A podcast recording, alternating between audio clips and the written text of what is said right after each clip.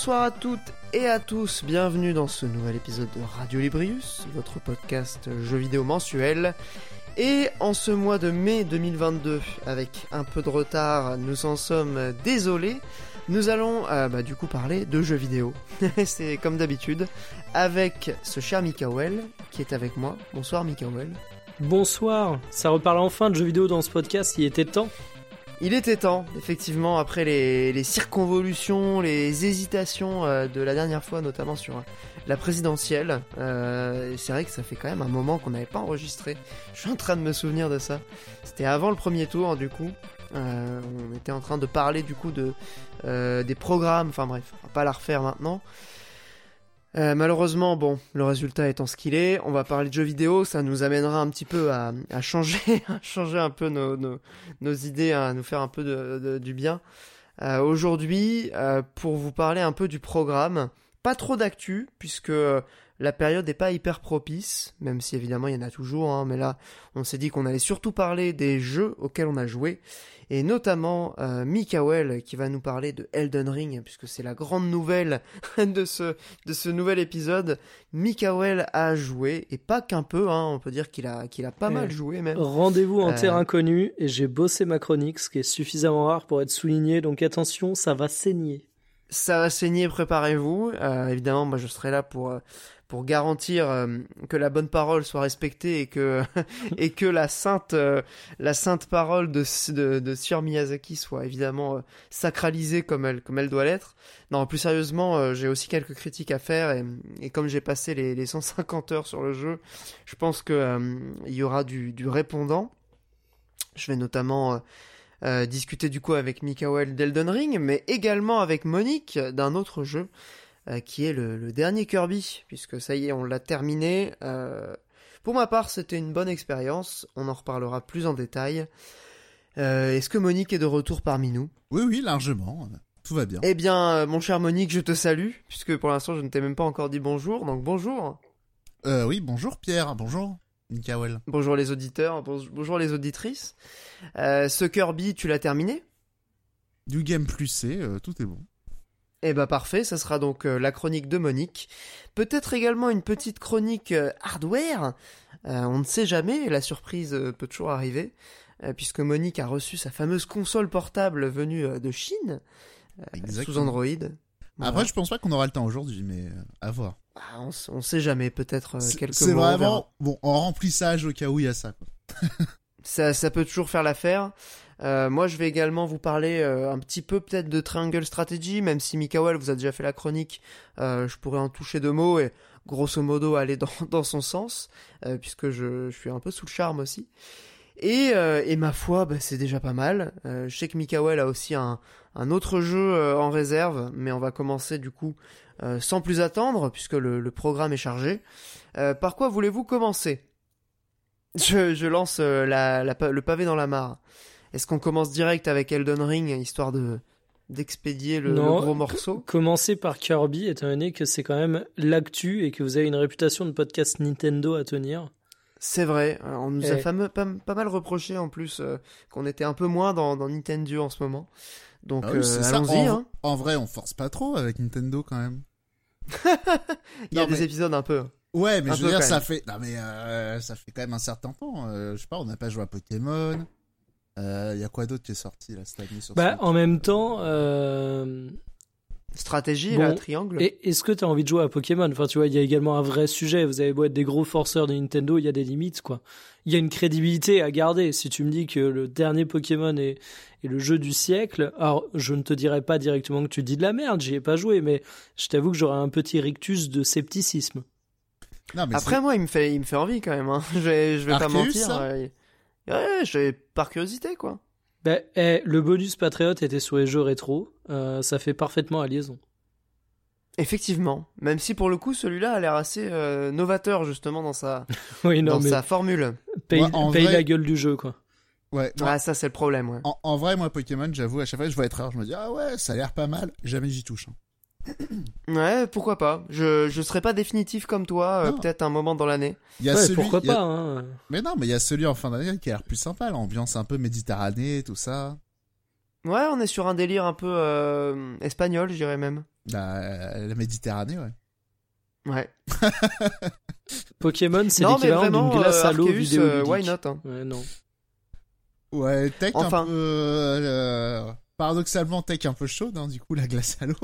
Ah ouais, non, mais c'est. euh, Tu vois, c'est fade, tu t'attends à une bonne grosse glace qui te fait bien plaisir, ou tu peux te bourrer le bide et au final, euh, t'as un truc, euh, bon, ça passe tout seul, tu t'en souviens plus dans deux minutes, et puis, et puis basta. Non, mais bref, Kirby, du coup, Kirby, ça mérite qu'on en parle? Bah, Kirby, c'est pas une glace à l'eau, hein, franchement. euh, Ouais, juste deux secondes, je suis assez d'accord que c'est un peu le Assassin's Creed ou le Call of des Weeb. Mais bref. Ah, toute façon, bien vu. bah, bien vu, bien vu. Euh, Kirby, mais- c'est Assassin's Creed ou le Call of the Weeb? Non, je parlais de Pokémon. Ah, j'avais pas fait le lien. Pardon. Ah ouais, il est J'étais endormi, hein. J'étais.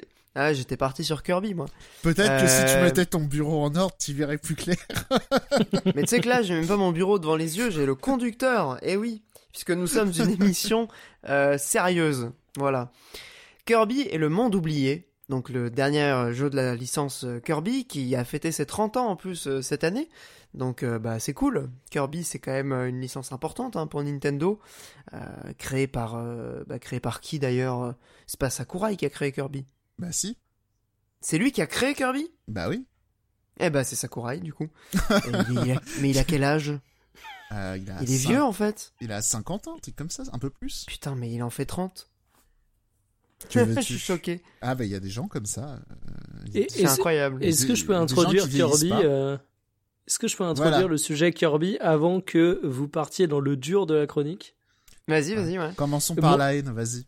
Ah, Alors non, ça va être une grande déclaration d'amour, mais qui va commencer avec la haine. Donc Kirby, c'est un héros que j'ai toujours trouvé euh, complètement fade, euh, qui avait rien qui m'accrochait particulièrement, qui avait absolument aucun charisme, mais le concept m'a fait marrer. Enfin bref, sur le papier, c'est le genre de truc où je me dis que c'est pas fait pour durer. Force est de constater que je me plante évidemment, mais j'ai quand même un amour tout particulier pour Kirby qui continue à survivre et à faire mieux que Sonic, euh, et qui prouve bien que Sonic c'était bien de la merde quand même. Alors, Parce que Ah oui, Kirby non, mais là- passe les années et, et Sonic ben, n'est même pas l'ombre de Kirby. Et il y en a qui Alors, voulaient en dire vrai- que, que Sonic ça battait Mario quoi. Kirby supérieur à Sonic. alors, en vrai, je, euh, Michael, il, il pointe un point important. Parce que Il n'y a en- pas de débat là-dessus. hein. Bah, on pourrait, mais euh, c'est pas ça, c'est euh, quand ça s'appelle clairement Kirby. Si on devrait résumer cette licence, c'est vraiment le Sonic qui a réussi. Ouais, ouais, alors pour le coup, je pense que ça témoigne quand même du fait que euh, Nintendo ne fait pas n'importe quoi avec ses licences. Et que Mais, ça euh, faire des jeux. Voilà, non, c'est voilà. un peu con à dire. ouais.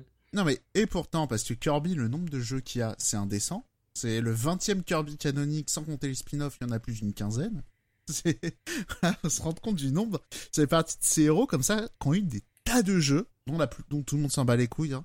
Dans le même genre, il y a Bomberman aussi, euh, il y a genre plus de 70 jeux. Megaman, on n'en parle même pas. Pac-Man, c'est indécent aussi le nombre de jeux Pac-Man qui existent. Mais voilà, tous ces, per- tous ces personnages, voilà, il y a des jeux qui sortent, tout le monde s'en fout. Mais voilà, Kirby, Kirby, on est quasiment à un par an depuis, euh, depuis 30 ans. Enfin, plus d'un par an. Bah, même 30 ans, plus qu'un parent, du coup. Hein. Ouais, un peu plus, ouais. C'est pour dire à quel C'est- point, euh, mine de rien, il y a ça. Et une autre victoire aussi de Kirby sur Sonic, mine de rien, c'était quand il y avait eu ce sondage euh, des jeux, euh, des 100 jeux les plus marquants euh, pour les Japonais euh, qui avait été Il y avait Kirby Air Ride, ouais. Et je crois qu'il y avait un ou deux jeux Kirby, pas un seul Sonic. Ouais, zéro Sonic, ouais. Voilà. Donc euh, la mère patrie ne reconnaît même pas, euh, ne reconnaît même pas Sonic, alors que voilà Kirby est validé. Et, et en termes de vente, je crois celui-là, faudrait retrouver, mais je crois qu'il a commencé à 300 000 ventes. Voilà. Et vous savez quel autre jeu a commencé à 300 000 ventes cette année? Hmm, tu vas nous le dire tout de suite? Bah c'est Elden Ring. Ah putain. Alors. En vrai, c'est une très bonne perf pour Elden Ring parce que euh, le, le marché console de salon, tout le monde s'en bat les couilles au Japon. Et Ouais, euh, la vrai Switch, c'est vraiment ouais. la console qui, qui a le vent en poupe. hein. Mais euh, alors, j'ai 300 000, c'est peut-être 200 000, mais on va dire ils ont ils ont pas été très loin au niveau des notes. Donc ça dénote quand même d'un truc que euh, effectivement on, on dit que Kirby tout le monde s'en bat les couilles, mais pas tant que ça. Non, mais t'as un peu euh, le côté jeu de plateforme 3D Nintendo sur Switch. Si tu veux, là, t'as quand même beaucoup de mots magiques euh, placés dans la besace, quoi.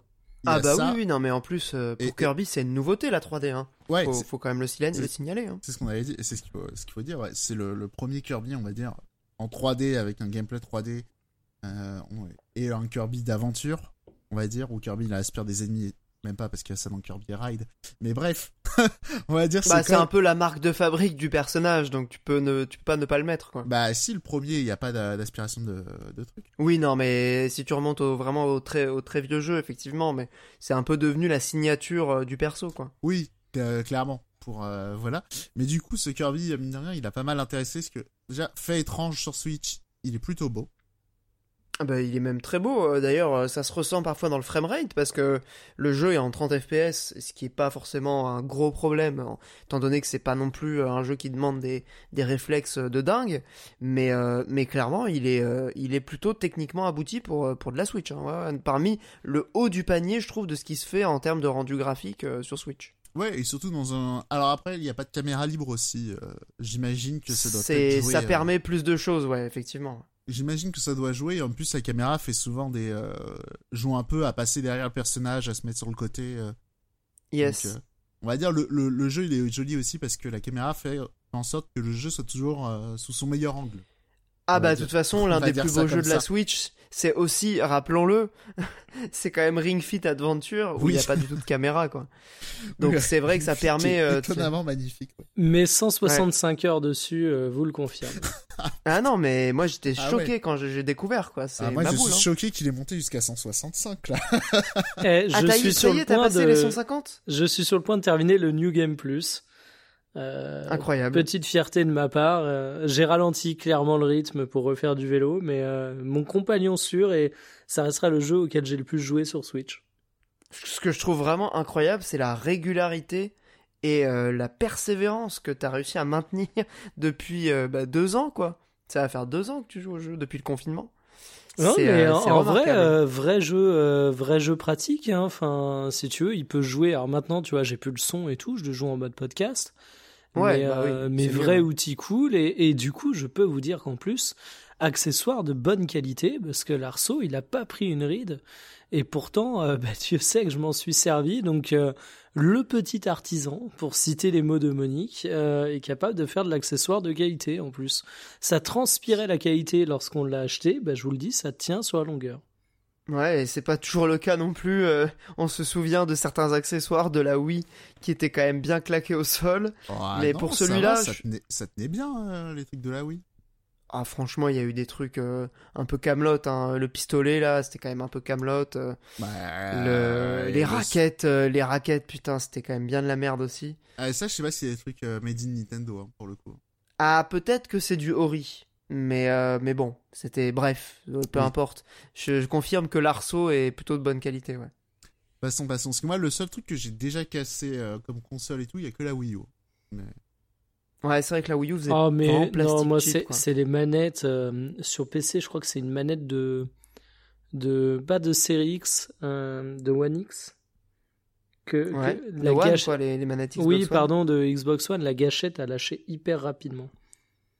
C'est-à-dire la gâchette à la En fait, t'as as genre un LR qui marche plus, ça, ça s'est mal enfoncé ou autre. Enfin, je trouvais ça absolument honteux d'avoir une manette qui valait une blinde, qui a jamais été martyrisée, qui est jamais tombée et qui Ah s'est ouais, retrouvée euh, à lâcher rapidement. Donc les Petite bons accessoires, euh, ce n'est pas donné à tout le monde. Euh, petite question, tu l'avais acheté quand ta manette Xbox euh, One? Oh, pff, je t'avoue que j'aurais pas la date en tête. Ouais, parce que quand ça fait une liaison rework au bout d'un moment, en fait. Les, les premières Ouais, les étaient... toutes premières versions étaient un peu claquées. ouais. Les premières étaient un peu camelotes, mais les deuxièmes sont. euh, Enfin, moi j'en ai une depuis des années, elle tient bien quoi. Enfin bref. À partir du moment où ils ont mis un peu de grip euh, au niveau des, des hanches, là, sur le côté. Que la manette Euh, on a l'air dire- reconnue. La manette est reconnue en Bluetooth aussi. Ouais, c'est la période, c'est le passage au Bluetooth, effectivement. Les toutes premières ne sont pas compatibles Bluetooth. Euh, Euh, moi, j'avais une clé qui se mettait sur le PC en fait. Ouais, alors avec la clé, effectivement, tu pouvais, mais euh, les nouvelles, en fait, ce qui est cool, c'est que tu peux les connecter sans la clé euh, sur n'importe quel PC avec du Bluetooth. Ouais, façon manette de PS5. Ouais, tout à fait. Sauf que la compatibilité contre, des jeux sur plus le de code latence. PS5 est pas ouf, mais bref. Ouais, malheureusement, c'est pas terrible. ouais. Bah, faut passer par Mais Steam, il y a des presets. Ouais, mais même avec Steam, jeux euh, c'est Steam pas toujours ouais, parfait. où j'ai pas, j'ai pas eu toujours euh, tout ce que je voulais quoi. Bah, il y a des. euh, je vous... Alors, petit tips, passez par Big Picture parce qu'il y a un truc de. Il y a un truc spécial, pareil pour les pads Ouais, ouais, il y en a un, mais des fois, il déconne pas mal, tu vois. J'avais testé avec la manette euh, pro de la Switch, euh, et il me, j'arrivais pas à désactiver le gyro. il était désactivé dans les options, et pourtant la caméra était contrôlée avec le gyro. Donc c'était insupportable. Et d'ailleurs, en Ouais, parlant de manette de merde, hein, les Joy-Con, euh, lead l'humanité, ça change pas. hein. bah, pour le coup, moi je suis passé au Joy-Con Ori euh, qui permettent justement, euh, tu sais, les Joy-Con euh, qui font un peu manette là. Ouais. Je sais pas si vous voyez les, les, les Ouais, ouais, gros bien, Joy-Con. euh, parce que les Joy-Con de base, euh, c'est de la, franchement, c'est de la camelote en portable. Mais c'est que moi, ça se- bug se- en fait tout le temps. euh, Enfin, en- pas en portable du coup, mais quand ils sont en mode manette. T'as le drift? Non, c'est pas le drift, c'est la connexion? Bah, j'en sais rien. je t'avoue Ça se que- déconnecte ou. Mais c'est c'est genre euh, pendant deux secondes, ça fait n'importe quoi et puis ça revient, ce qui est vachement. euh, Tu, tu peux les renvoyer en SAV, c'est gratos. hein. Ouais, mais flemme. Et en plus, ce SAV, il est valable combien de temps? Il l'est plus pour moi. hein. Non, il est à niche, euh, ils s'en battent les Je couilles. crois que pour les. Ouais, mais c'est que pour les drifts, hein, ça, il me semble, euh, Monique. Non, mais je l'ai envoyé pour d'autres trucs, ils s'en battent les couilles. Ah ouais? Ok. Bah, Parce ça, que- c'est cool. Pour Parce le que pour coup, le c'est bon coup, à j'ai savoir. aussi essayé de réparer des Joy-Con. Je pourrais en faire une chronique, mais euh, sachez que j'ai deux mains gauches et 10 pouces. Donc, euh, voilà, ça a été un peu technique. Mais bref, Kirby. Pour Ah, on en vient quand même, Kirby. Après Bah. 20 minutes de digression. on, on y revient parce qu'au final, euh, rien de nouveau euh, sous le soleil, on va dire, à part effectivement ce passage à la 3D. T'en as pensé quoi, toi, du coup, Pierre? Bah honnêtement, euh, bon déjà il faut savoir que c'est un jeu que j'ai fait intégralement en coop, que ce soit euh, bah, pour le jeu on va dire de base ou pour le New Game Plus qui est une espèce de mode un peu défi avec les, les niveaux que tu vas refaire avec des ennemis en plus et voilà des boss un peu plus corsés. Ah, C'est même, Euh, juste deux secondes, c'est même un peu plus euh, spécifique que ça, c'est des patchwork de niveaux. Parce qu'en fait, les niveaux, ouais c'est des mélanges ouais Chaque, effectivement. ouais. chaque niveau sont euh, découpés en plusieurs euh, sections et là si vous voulez c'est des euh, mélanges de plusieurs sections de niveaux et bizarrement Avec ça... des nouveaux ennemis aussi. euh. ouais, et bizarrement ça crée des trucs assez intéressants je trouve. hein. Ouais, et puis même le principe de devoir récolter euh, des objets, en fait, ça permet de, re- de redécouvrir un peu les niveaux parce que tu te souviens de euh, certaines énigmes. Typiquement, bon là je donne un exemple à la con, un niveau que tu parcours du coup, je crois dans le troisième monde dans le jeu de base, avec l'ampoule. qui te demande d'utiliser les transformismes, enfin les transmorphismes, ils utilisent. C'est le, t'as un moment donné où tu dois te, te trouver les bonnes formes pour entrer dans les murs. Ouais, Donc, ouais. T'as le plot, euh, t'as la roue, euh, donc t'as différentes formes comme ça. Euh, et tu vas refaire le niveau, enfin la section du niveau en mode plus dur. Et sauf que là, en fait, le but ça va être de faire ça rapidement parce que euh, le truc s'effondre sous tes pieds ou alors euh, les les il y a de la lave au sol, enfin de la du poison. Enfin, ils, ils arrivent quand même à, à renouveler pas mal les niveaux et les, les sections Ouais, euh, clair- pour que ce soit intéressant de le faire. euh, ouais. clairement je trouve même que le New Game Plus est beaucoup plus intéressant parce que le level design est beaucoup plus organique. Et Là- je trouve aussi, ouais. Là où dans l'aventure ouais. de base c'est très euh, effectivement euh, centré sur une ou deux idées de game design. Ce qui rend le truc un peu plan-plan. Le, le jeu, je l'ai trouvé un peu plan-plan hein, quand même sur le. Bah, pour la partie, on va dire, principale, je suis assez d'accord. Pour moi, c'était un 6 sur 10. Euh, quand même avec un petit coup de cœur, parce que déjà, le fait de pouvoir jouer en coop, euh, c'est plaisant. Le fait que euh, le jeu soit aussi réussi dans euh, sa mise en scène, euh, dans son côté vraiment... euh, bah, je trouve que l'ambiance qui s'en dégage, la musique, il y, a, y a énormément de bonhomie et de bonne humeur aussi dans ce jeu. Euh, c'est vrai que ça fait du bien euh, avec Elden Ring qui est, qui est quand même assez euh, déprimant par moment et, et, et aussi assez crispant, hein, je, je trouve. Euh, Kirby avait ce côté euh, bouffée d'air frais, un peu rafraîchissante, qui était vraiment euh, très très sympa. Euh, mais sans le New Game Plus, j'aurais trouvé ça euh, sympa sans plus. Et c'est vrai que le New Game Plus, euh, les boss euh, optionnels, euh, tous les petits défis aussi, euh, je sais pas si t'as tout fait, mais tous les petits défis Ouais, annexes faut- que alors, tu vas... Je les ai tous faits, mais j'ai pas fait les time attack non plus, qu'il faut pas déconner.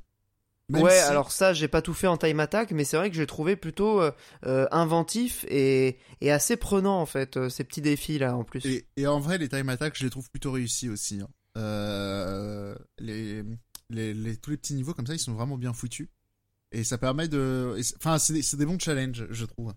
Mais Puis ça vraiment, je trouve ça une bonne idée, c'est que ça t'oblige à expérimenter avec les pouvoirs, parce qu'en fait chaque mini euh, défi est articulé soit autour d'un pouvoir, soit autour d'une transformation euh, d'un objet que tu aspires, et en fait ça t'oblige à euh, bah, exploiter toutes les capacités euh, et aller vite quand c'est timé. Enfin, c'est vraiment intéressant et c'est assez inventif aussi, je trouve, dans les dans la construction de ces petits défis. Ouais, c'est ça. Parmi les trucs clairement réussis dans le jeu, je trouve les transformations sont pas mal. Et elles sont originales. Ouais, genre ouais. C'est vrai que le plot, tu dis c'est quoi cette merde. La voiture, tu dis c'est quoi cette merde. Le distributeur, euh, vraiment on est où?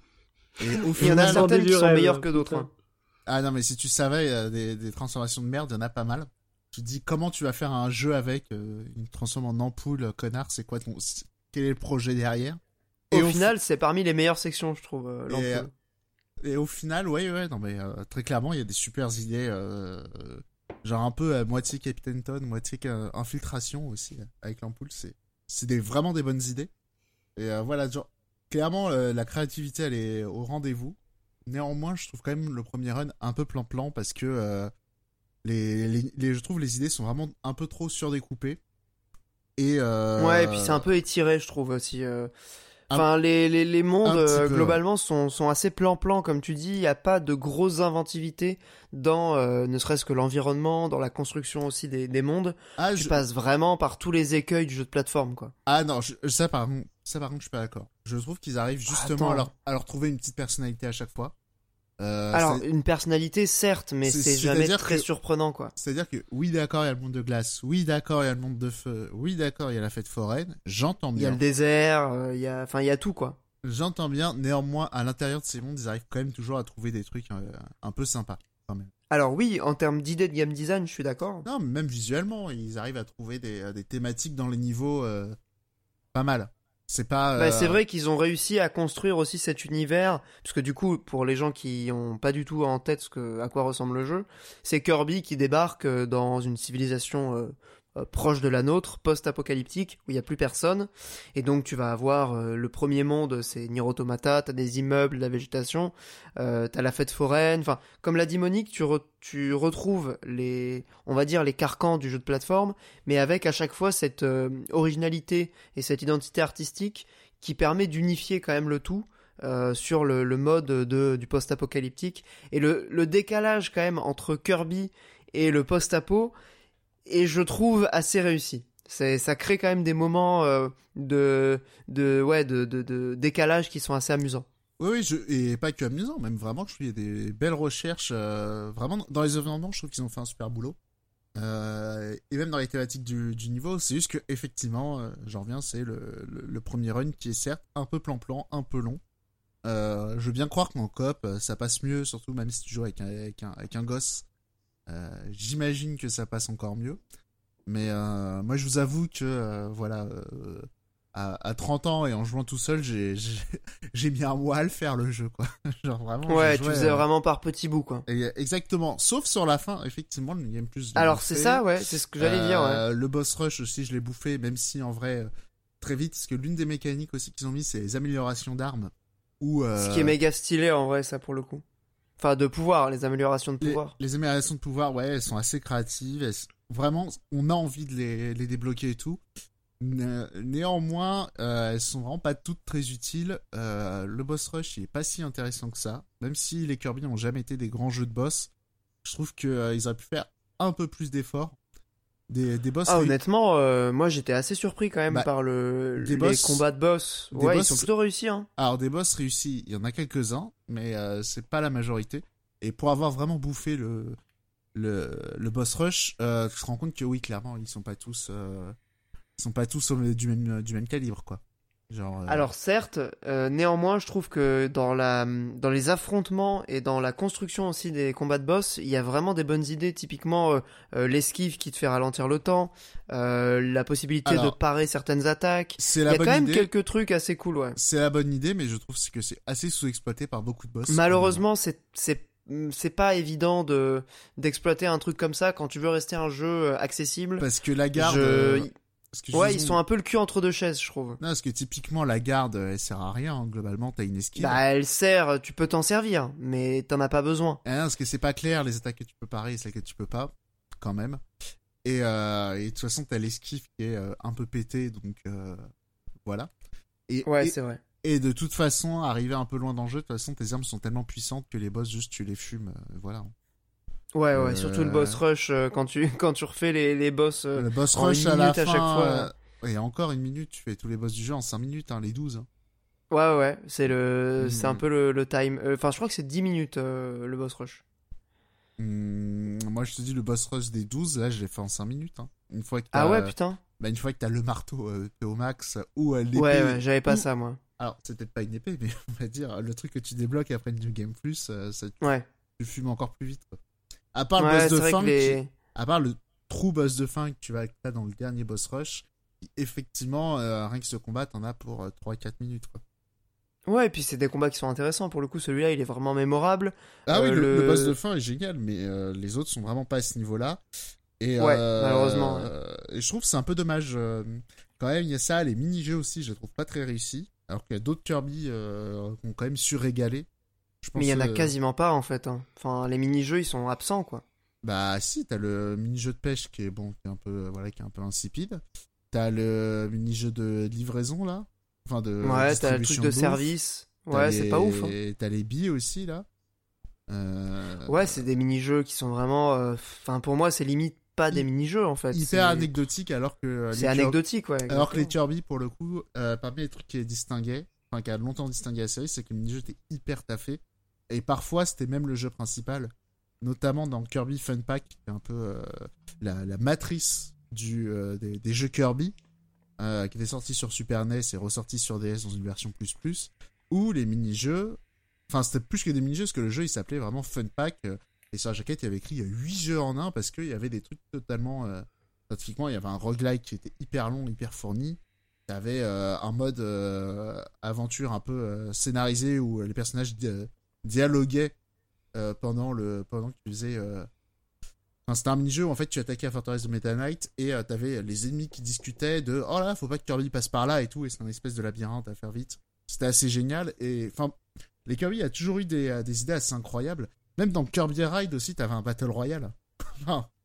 Premier- c'est méga avant-gardiste, en le plus. premier le coup. Battle Royale du jeu vidéo. Il est là. Et, euh, Bah ouais. et c'est un peu décevant, mais après, c'est pas le pire Kirby euh, de ce côté-là. Mais quand même, celui-là, tu sens, que c'est un Kirby, il avait un peu plus de budget. Et euh, je trouve sur les à côté, ils ont pas, vraiment fait le taf. Quoi. Ouais, ils ont pas délivré euh, sur euh, toute la partie annexe, hormis les défis, qui sont encore une fois, on le répète, euh, très réussis. Euh, moi, il y a un point, euh, globalement, en fait, je pense que c'est un très bon jeu. Ça, nourrit la Switch en cette période, en plus d'été un peu avant l'heure. C'est un très bon jeu, je trouve qu'il va bien avec la saison. Il y a un côté vraiment très rafraîchissant. Mais le point qui m'a un peu gêné, c'est justement la coop. Alors la coop permet effectivement de rendre l'expérience un petit peu plus fun dans la première moitié, qui est pas qui est pas hyper intéressante, on l'a déjà dit. Euh, J'étais un peu dans le même cas que toi en fait. À partir du New Game Plus, euh, on a beaucoup plus eu envie de jouer. euh, on enchaînait les niveaux, on y jouait pendant parfois une heure et demie, deux heures, sans voir le temps passer.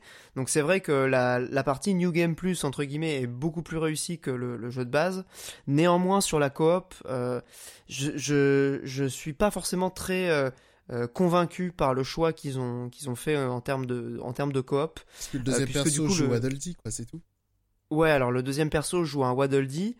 Euh, évidemment, t'as pas la capacité de transformation de Kirby, ce qui n'est pas un énorme problème, étant donné que tu peux évidemment alterner euh, qui des deux va jouer euh, Kirby. Néanmoins, ce qui est un peu euh, frustrant, et en même temps, je vois pas comment ils auraient pu faire autrement, donc c'est un reproche qui n'en est pas totalement un, c'est que la caméra suit évidemment Kirby, et que si tu ne coordonnes pas correctement les, explorations, ou en tout cas le- le, les actions, tu vas te retrouver à être téléporté en fait vers Kirby dès que tu t'éloignes un petit peu trop de, de lui, ce qui parfois peut être un peu frustrant, notamment dans des phases de plateforme euh, qui demandent un minimum de concentration. Euh, ça peut être un peu frustrant. Je je sais pas ce qu'ils auraient pu faire en vrai pour euh, peut-être un écran splitté, mais techniquement est-ce que la Switch aurait pu le supporter? Je sais pas. Ouais, Euh, et puis ça s'y prête euh, pas tant que ça au final, parce que euh, t'as les, les moments où tu changes de section dans les niveaux, où euh, dans tous les cas, t'es obligé de téléporter l'autre. quoi. Effectivement, ouais, et notamment euh, tout ce qui est euh, euh, pouvoir de Kirby qui te permettent de passer à des endroits qui sont inaccessibles pour le Waddle Dee. Là, t'es obligé de, compter sur la téléportation. Je je suis pas totalement catégorique hein, là-dessus. Vraiment, je je dirais pas que c'est raté. C'est juste que le deuxième joueur dans certaines situations peut un peu s'ennuyer. Notamment, bah, typiquement les séquences de transformation de Kirby, par exemple en voiture, en bateau, etc. Euh, le Waddle Dee, il, il fait rien en fait. Tu, tu peux juste lancer des lances, mais euh, ça a pas beaucoup d'intérêt et honnêtement, euh, tu te fais un peu chier quoi. Donc je voilà, je la coop est loin d'être parfaite, Mais honnêtement, si vous avez envie de jouer en coop, ça se fait complètement. Vous il suffit d'alterner euh, euh, encore une fois qui joue Kirby et euh, ça peut rendre le jeu quand même très plaisant. Euh, moi, je j'en témoigne euh, avec plaisir. Quoi. Pour le Voilà coup, un petit peu pour mon avis sur la coop. ouais, comment ça s'appelle? Dans le mode, euh, dans le mode, euh, dans le boss rush justement. Est-ce que c'est un deuxième Kirby qui joue ou c'est encore un Waddle Dee Non, c'est un Waddle Dee aussi, ouais. Ah, et ça, Mais là, ils mais il fait pas mal de dégâts justement. La lance est assez efficace. Ouais, ouais, Genre ouais, mais- vraiment, euh, c'est très puissant quoi. Mais après, voilà, de toute façon, le problème de ce boss rush, c'est que de toute façon, il y a. et voilà, tu, tu prends le marteau, tu prends l'épée et finito.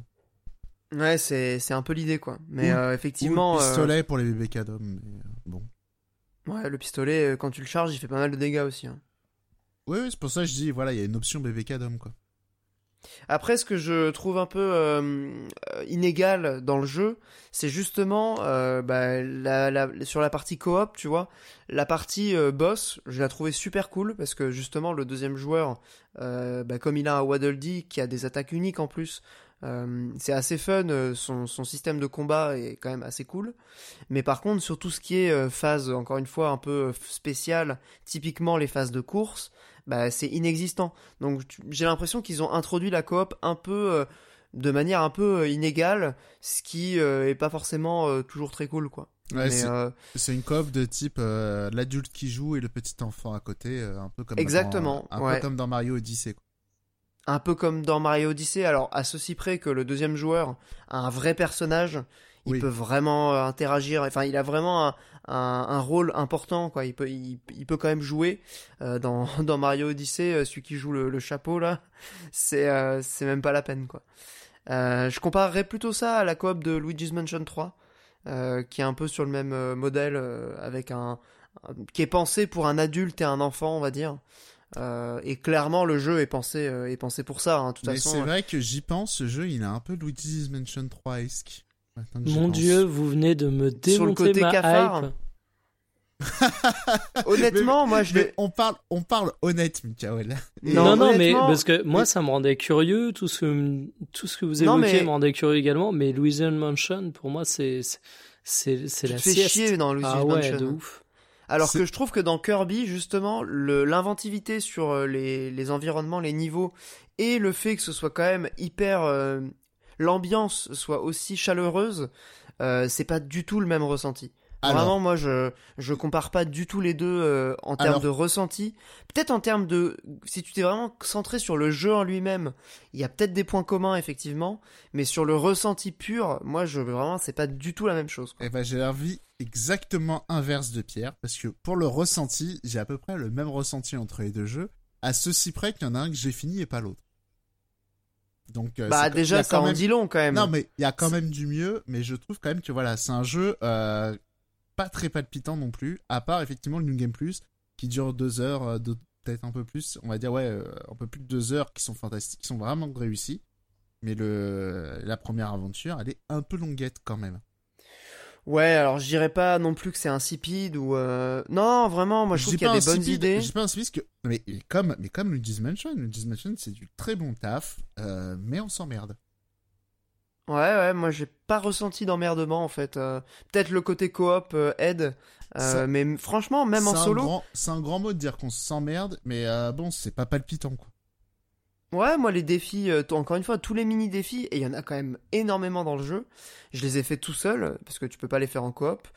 Et euh, il y en a certains où j'étais vraiment, vraiment investi, quoi. Pour euh, réussir à faire le, le bon time, le, le, le, le bon timing, enfin le, bon temps pour obtenir les pièces bonus. Ah non, mais je refaisais même parfois les niveaux, tu vois. C'est, on va pas tourner en boucle, mais voilà, hein, c'est du bon taf. euh, mais euh, mais euh, je, je comprends que qu'on comment qu'on lâche le jeu, voilà. Moi je te dis, Je voudrais pas, je voudrais pas dissuader Mikael euh, sous prétexte qu'on a invoqué le non, mot non, mais de interdit. toute façon, euh, moi, je pourrais l'acheter euh, qu'une fois qu'il sera dans le bac à occasion. Et c'est le genre de jeu qui ne sera jamais dans le bac à occasion.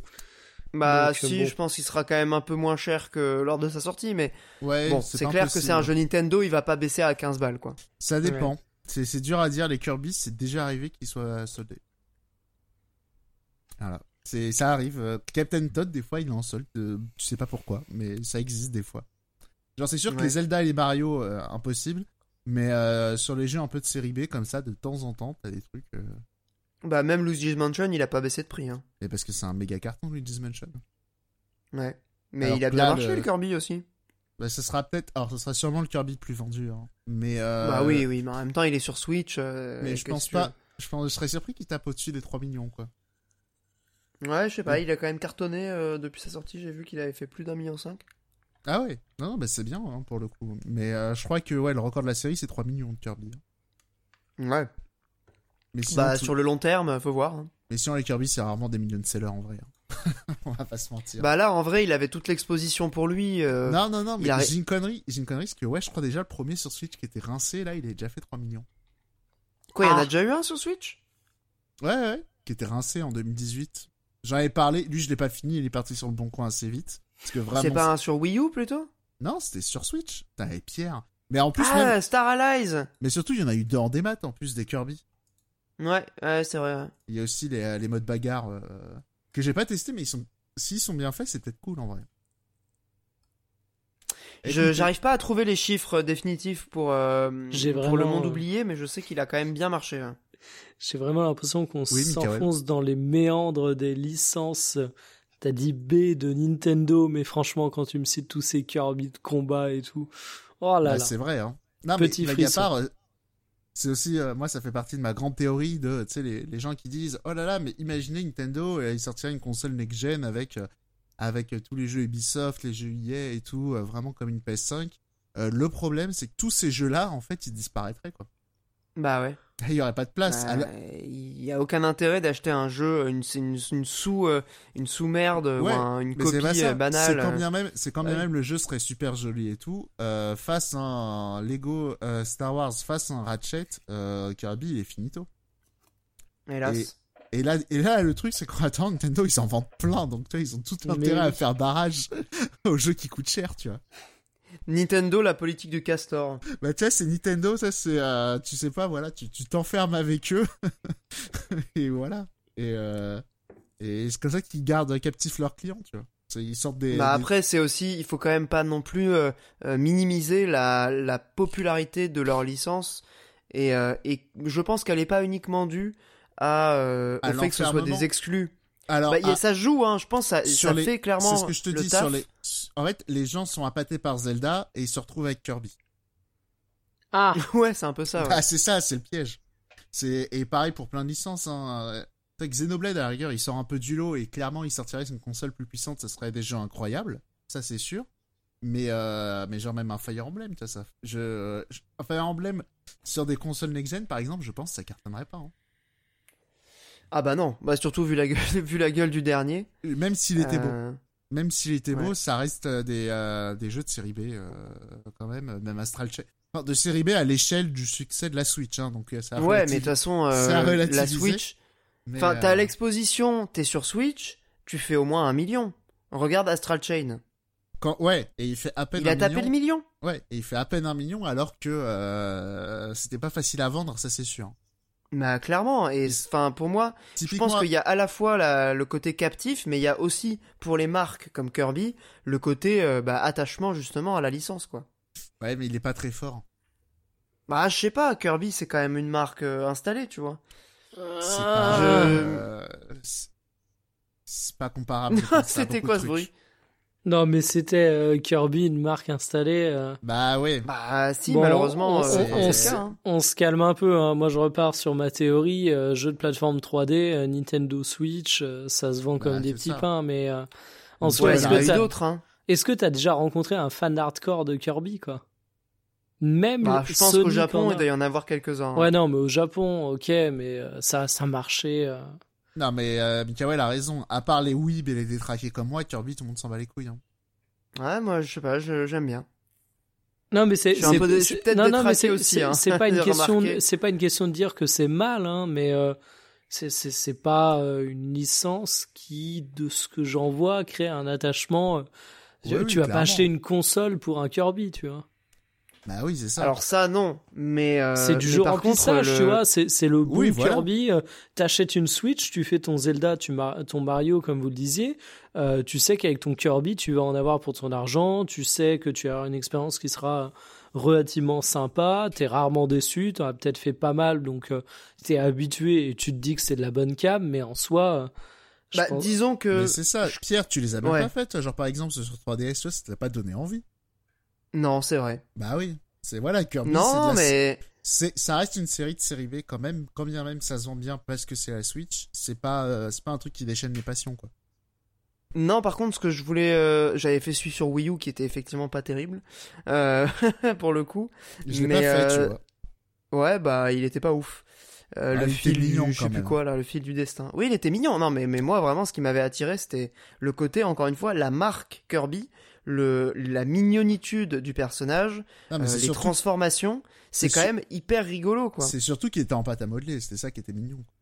Ouais, voilà. C'était quand même la bonne idée en termes de DA. Mais euh, je conclus simplement la partie Kirby avant de passer à Elden Ring sur un point. C'est que pour faire écho à ce qu'on disait au début, à savoir euh, Kirby, c'est un peu le Sonic qui a réussi.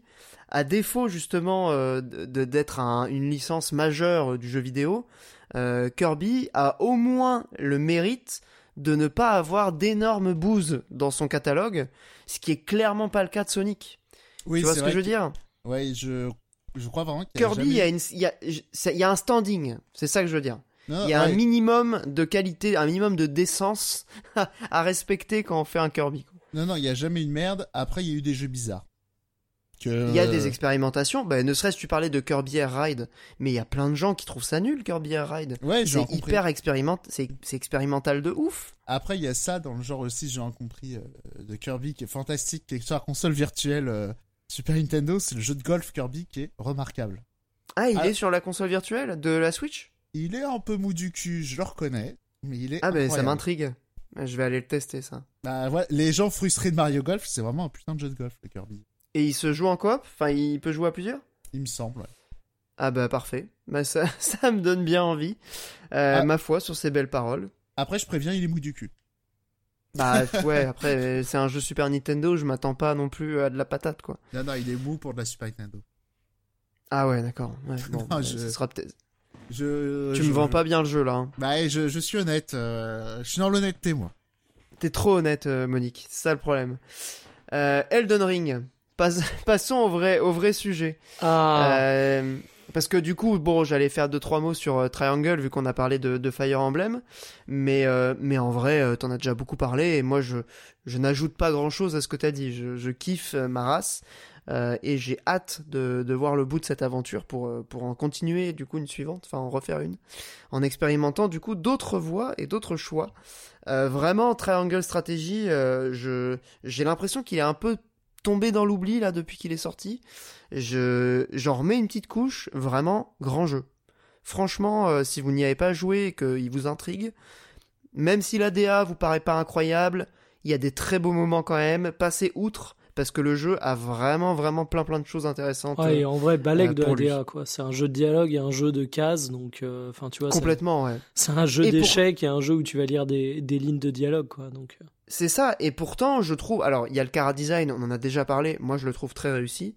Euh, et pourtant, vraiment, même en termes de DA, il y a des moments très sympas. Tu vois, toute la partie à Isante, j'étais hyper agréablement surpris. Je trouvais ça, euh, en termes de couleurs, en termes de décor, euh, c'était très réussi, quoi. Mais passons. Moi, juste deux secondes, je ne sais pas non plus d'y jouer un jour. Eh ben, je te le prêterai parce que vraiment, je pense que tu pourrais vraiment passer un bon moment. Euh, et surtout, les dialogues, bon, il y en a certes beaucoup, mais il y en a une partie qui est optionnelle, et en plus, bon, tu peux quand même faire avance rapide.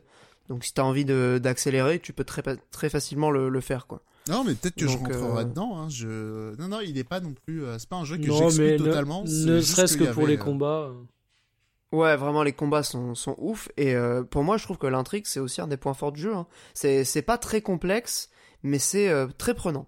Et il y a ça. Comme ça que je le définirais. Et il y a aussi le fait que là, j'ai fait, fait Kirby ce mois-ci, mais j'ai aussi fait euh, Fire Emblem 6, du coup, où euh, effectivement, ça m'a donné fin un peu de tactical, euh, je reconnais. Ah bah ouais, clairement, celui-là, il fait, il fait plus que le taf. Hein. Mais, mais Elden Ring, la transition. Elden Ring. passons à Elden Ring, évidemment. Je vais laisser Mikael prendre un peu la parole, puisque c'est ma foi sa petite chronique du mois. Mikael, es-tu prêt? Je suis prêt. Et avant tout, un peu de mise en contexte. Euh, gros joueur de RPG, euh, forcément j'ai toujours été intrigué par les Souls. Euh, la réputation des jeux m'avait fait énormément peur et on m'avait dit non mais on reste pas à la réputation. Bon, je m'étais attaqué à Dark Souls 3 et honnêtement j'aurais dû en rester à la réputation parce que ça m'avait quand même bien bien gavé. J'avais abandonné assez rapidement parce que j'avais tout, tout, simplement pas le courage. Donc en fait, euh, cette chronique c'est vraiment un rendez-vous en terrain inconnu. Euh, c'est la chronique d'un mec qui a écouté les mecs qui disaient T'inquiète pas, c'est pas si compliqué, vas-y quand même, et qui s'est retrouvé à être profondément déçu. Mais vu que je suis un petit peu bête, euh, j'ai écouté à nouveau ce discours sur Elden Ring, j'y suis allé et spoiler alerte, j'ai bien fait. Euh, aujourd'hui, je suis à plus de 35 heures de jeu ce qui est euh, très très loin des Elden Ringos qui font un lobbying intensif sur Twitter pour que vous y mettiez. Mais ce qui me permet de dire, déjà, j'ai réussi à rentrer dans le jeu. J'ai réussi à ah, apprécier déjà beaucoup, de choses. 35 heures. Hein. C'est la durée de vie de Dark Souls 3 pour te dire un peu. Ouais, non, mais c'est énorme. Et, j'ai apprécié le jeu. Après, il y a vraiment ce côté rendez-vous en terrain connu. Il y a beaucoup de choses qui m'ont toujours intrigué sur les Souls où je pense que j'ai pu le voir dans Elden Ring, notamment sur la gestion de toute la partie RPG. Il y a beaucoup de choses qu'on m'a vendues sur Elden Ring. L'exploration, la manière dont il gère sa narration, un petit peu comme les Souls, justement, euh, que j'ai pu appréhender, que j'ai pu tester en profondeur. Et j'ai certains points où je vais évidemment vanter les mérites de jeu, parce que pour être honnête, euh, c'est un jeu, je vais peut-être pas dépasser les 40 heures dessus. J'y retournerai peut-être si j'ai un peu de courage, parce qu'il me reste ça va sans dire la majorité du jeu à faire, mais c'est un jeu qui, déjà, je dois bien l'avouer, est profondément incompatible avec moi. C'est-à-dire que euh, j'aime pas être en tension sur ma console. Et tu as eu une remarque, Olbius, sur le fait que Kirby était un peu une respiration pour toi, parce ah que Elden Ring est un jeu stressant. C'est-à-dire que même dans les moments où je me suis éclaté, même dans les moments où j'ai adoré le jeu, c'était un jeu qui me tendait, qui était exigeant, et limite, tu vois, je finis ma journée je fais mon sport, euh, je fais mes trois trucs à côté, il est 21h, je veux pas me coucher tard, je me dis que j'ai une heure et demie devant moi, et eh ben j'ai pas forcément envie de lancer Elden Ring, je manque de courage. Et ça, c'est un point qui fait que pour moi, le jeu est assez compliqué à aborder. C'est ni une qualité ni un défaut du jeu, c'est simplement le fait qu'il soit difficilement compatible avec moi. Bon, une fois qu'on a posé ça, euh, mes premiers retours sur Elden Ring. Bon, le premier truc, c'est que euh, c'est pratique de rien expliquer. Parce qu'en fait, dans les tutos, tu es forcément saoulé. Personne n'aime les tutos hyper longs dans les jeux vidéo. C'est quelque chose qui est souvent laborieux, qui est très mal géré. Et Elden Ring, il se trouve que c'est un jeu qui, comme tous les Souls, est hyper riche en stats, en objets, en combinaisons, en possibilités de gameplay. Et en fait, si le jeu l'avait expliqué de manière classique, ça aurait été très très long, ça aurait été très très chiant. Et en fait, obliger le joueur à comprendre ça de lui-même, ça permet deux choses.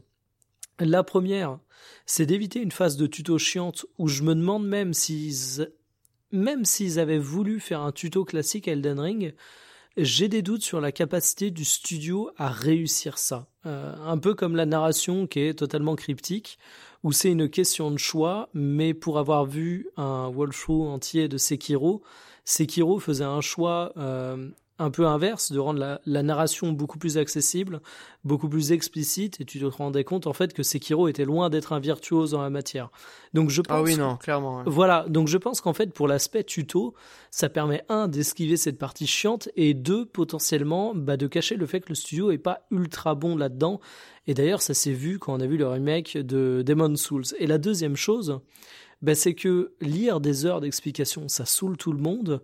Par contre, obliger un joueur soit à aller le chercher sur Internet, soit à le comprendre de lui-même, ben, tu un côté euh, mécanisme de récompense et gratification de la compréhension. Donc ça, c'est un premier truc que j'aimerais bien démystifier sur Elden Ring et les Souls de manière générale, c'est que c'est une mécanique qu'il faut accepter, qui est ni bonne, qui est ni mauvaise, qui est peut-être un peu cache-misère dans certains cas, qui est un choix de gameplay qui comporte son, son lot d'avantages. Et d'inconvénients aussi. Et d'inconvénients. le choix de la facilité quand même. Mais euh, Je sais pas si on peut dire le choix de la facilité, parce que parfois tu te rends compte quand même que le jeu met, met pas mal de moyens pour que tu comprennes de toi-même. Après, on va être honnête, je pense que 90% des joueurs d'Elden Ring se sont retrouvés tôt ou tard à utiliser Google, et le jeu aurait été euh, publié à une époque où il n'y avait pas Internet, ça aurait été un peu une dinguerie. Euh, le gros argument qu'on met en avant pour Elden Ring, et là je vais parler tout de suite de la qualité, c'est le fait que ce soit un open world. Et effectivement, moi, c'est je pense, ce qui a fait que je n'ai pas accroché à Dark Souls 3, et on y reviendra, j'en parlerai dans ma conclusion, mais que j'ai accroché à Elden Ring. En fait, euh, je vais dire une banalité que tout le monde a déjà dit, mais tu te retrouves dans un donjon, tu bloques face à un boss, et ben là, c'est pas grave. Moi, ce qui me rendait ouf, c'est que je vous ai dit que j'avais déjà cette petite appréhension de lancer un jeu euh, le soir quand il me reste une heure. Et bien quand je sais que je vais bloquer pendant une heure sur un boss, c'est juste pas possible. Je vais pas prendre de plaisir. Dans Elden Ring, comme vous l'avez lu partout, bah tu peux partir, tu peux explorer, et ça fait une respiration. Et ce qui est dit cette fois de manière plus rare, c'est que ça marche aussi dans les deux sens en fait. Autant l'exploration est une respiration face au pic de difficulté qui te permet d'aller voir un peu ailleurs et de revenir quand tu es plus fort, autant le fait que le jeu soit exigeant donne un autre sens à l'exploration. En fait, l'exploration, elle retrouve ses lettres de noblesse, c'est-à-dire que t'es pas juste un touriste. Je dis que j'aime beaucoup les Assassin's Creed parce que je suis un vrai touriste, mais dans Elden Ring, j'avais un plaisir de l'exploration différent t'es pas juste un touriste, mais t'es un explorateur au sens premier du terme. C'est-à-dire que quand tu vas dans une zone que tu ne connais pas, eh bien, tu prends des risques. il y a un côté vraiment épique à cette exploration et qui est vraiment kiffante. Donc là-dessus, c'est un point qui est à souligner et vraiment j'insiste sur le fait que ça marche dans les deux sens. Ensuite, quand on parle de l'exploration d'Elden Ring, là on en vient à un point qui est euh, ni un défaut ni une qualité, on l'a beaucoup comparé à Breath of the Wild. J'avais d'ailleurs écouté ce que vous aviez dit à ce propos dans le podcast. Euh, Honnêtement, oui, il y a du Breath of the Wild pour le côté open world qui te lâche, qui guide pas forcément tes pas et qui te laisse explorer tout ça. Mais en fait, moi, euh, c'est pas c'est pas à Breath of the Wild qui m'a fait penser. Et là, je vais sortir une comparaison. Euh, je vais marquer une petite respiration une fois que j'aurai fini la comparaison. Tu vas me dire, Olbius, je sais que ça va te parler, mais ça se trouve, tu, tu, trouves, non, tu trouveras la comparaison pétée et tu verras, elle va te surprendre. Personne l'a fait. Euh, ça m'a fait penser à World of Warcraft. Je m'explique. Ouais, putain. Euh, T'as des zones qui sont ultra marquées visuellement, qui sont extrêmement différentes, qui sont nommées, qui sont mine de rien quand même pensées pour être dans faites dans un certain ordre logique, ne serait-ce qu'à travers niveaux, etc. les points qui te guident. C'est un jeu euh, où tu vas explorer pour avoir du loot, parce que tu as beaucoup de loot dans le jeu. C'est un jeu où l'XP est déterminant. Euh, tout ça, tu ne l'as pas dans Breath of the Wild. Et du coup, j'ai vraiment eu l'impression de retrouver mes grandes années de World of Warcraft. Et avec le côté l'exploration des zones est dangereuse, ben on s'est tous aventurés à un moment dans World of Warcraft dans une zone pour laquelle on n'avait pas le niveau et où c'était un danger permanent. Et ben en fait, en explorant dans Elden Ring, j'ai vraiment eu l'impression de jouer à un MMO offline et d'avoir ces sentiments que j'avais eu à l'époque sur World of Warcraft. Est-ce que tu vois un peu euh, ce que je veux dire par là? Ouais, complètement. Surtout que vraiment dans, dans celui-là, la notion de niveau est peut-être encore plus importante que dans les Souls euh, traditionnels. Euh, notamment parce que les zones sont vraiment conçues avec des, des sortes de level cap. Alors évidemment, les, les joueurs, euh, on va dire chevronnés, peuvent faire les ordres, les, les zones dans n'importe quel ordre, parce que ça reste un action RPG et que en maîtrisant de manière absolument parfaite le système de combat et les esquives, tu peux finir le jeu avec juste un petit couteau et pas d'équipement mais quand même, tu sens que pour euh, la majorité des gens, le jeu a été conçu avec des zones qui sont euh, level capées. Mais de toute façon, il te guide. Est très même euh, les, les, les, points de grâce, en fait, euh, sur ta map te donnent une indication. En fait, te dit clairement, la suite, c'est par là. Alors, des fois, il y a des éléments cachés, et justement, bah, ça m'amène à un autre point fort du jeu. Euh, ça, ça a été dit mille fois, donc je vais le passer très rapidement. C'est qu'il est ultra généreux comme un MMO justement. Euh, t'as des trucs de dingue qui peuvent être complètement manquables. À chaque fois que tu vois un point où tu dis tiens si j'allais explorer là-bas, ça m'est pas arrivé une seule fois d'être déçu. Ce qui est quand même une performance pour un open world qui fait une certaine taille. Euh, et Dieu sait que j'ai passé trop. Hein. C'est beaucoup trop grand en fait. Mais j'ai pas trouvé ça trop grand, ouais, parce que vraiment je l'ai pris comme un MMO, tu vois, un MMO offline. Et paradoxalement, bah, j'ai très peu avancé dans les donjons et j'ai beaucoup exploré, y compris des zones où j'étais censé me faire latter. Mais j'ai adoré ça et de la même manière, autre argument positif, et après je vais aller sur les points qui fâchent. Euh, j'ai trouvé que le jeu était malléable dans le sens où il jouait de bien des manières. Ah oui, non, mais ça, c'est incroyable. Enfin, ça revient un peu à ce qu'on disait la dernière fois sur la Facebookisation euh, du jeu vidéo.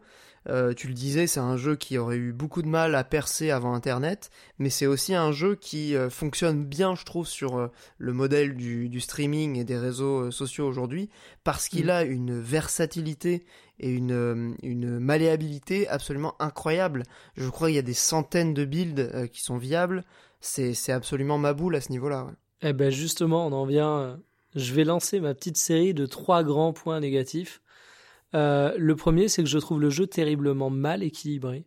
Euh, Alors ça, oui, Voilà. Bien Moi, plus qu'un Souls, hein, vraiment. Pour le coup, l'équilibrage des Souls, euh, je pourrais pas en parler parce que autant je connais bien la série parce que ça m'a toujours intrigué. Donc j'ai regardé les let's play, je connais les jeux, mais j'y ai pas joué et du coup, ça me donne pas une appréciation juste des builds. Mais moi, j'ai fait, j'ai recommencé ma partie d'Elden Ring. J'avais commencé avec un vagabond et je l'ai refait avec un un astrologue et en fait le magicien qui est quand même pas une build particulièrement atypique. On parle pas euh, du petit truc où un mec va chercher une build précise pour péter le gameplay du jeu. Ben, en fait, autant j'ai trouvé le jeu particulièrement exigeant en tant que vagabond, et pourtant c'est une classe qui est plutôt réputée comme accessible, donc euh, je suis pas passé d'un chevalier quoi. Voilà, je suis pas passé d'un d'un extrême à l'autre. Autant en magicien, euh, j'ai roulé sur tout le début du jeu. Et il y a qu'à partir du euh, deuxième donjon, deuxième vrai donjon où tu as un vrai boss, je parle pas de celui-là au sud. L'académie euh, Ouais, c'est qu'à ah partir de l'académie où j'ai vraiment eu l'impression d'avoir un peu de difficulté, comme bah, micro spoil. Euh, l'entrée de l'académie est gardée par un dragon, tu sais, est un parchemin ouais, derrière. Ouais. Faut aller récupérer. ouais, voilà, avec mon soldat, j'ai été en fufu et le dragon j'ai fui avec mon magicien, le dragon, je l'ai plié, quoi. Et, ah franchement, euh, je trouve que qu'il y a une différence de difficulté qui est abyssale. Alors, je suis un peu partagé parce que je me dis c'est cool parce que pour un mec comme moi qui a pas envie de se prendre la tête, ça permet au jeu d'être accessible. Mais là où j'ai un pendant que les volets automatiques de mon taf se ferment, désolé pour le bruit, mais là où j'ai un, regret en fait, c'est que euh, ben, tu joues un mage ou tu joues un guerrier. Il y a plein de gens qui ont envie d'avoir un jeu accessible ou d'avoir un jeu difficile et qui veulent jouer mage ou guerrier. Bah oui, euh, non mais c'est clair. Voilà, il y a hein, peut-être des gens qui voulaient jouer mage et qui ont été déçus de voir qu'avec le mage, le jeu était difficile et inversement.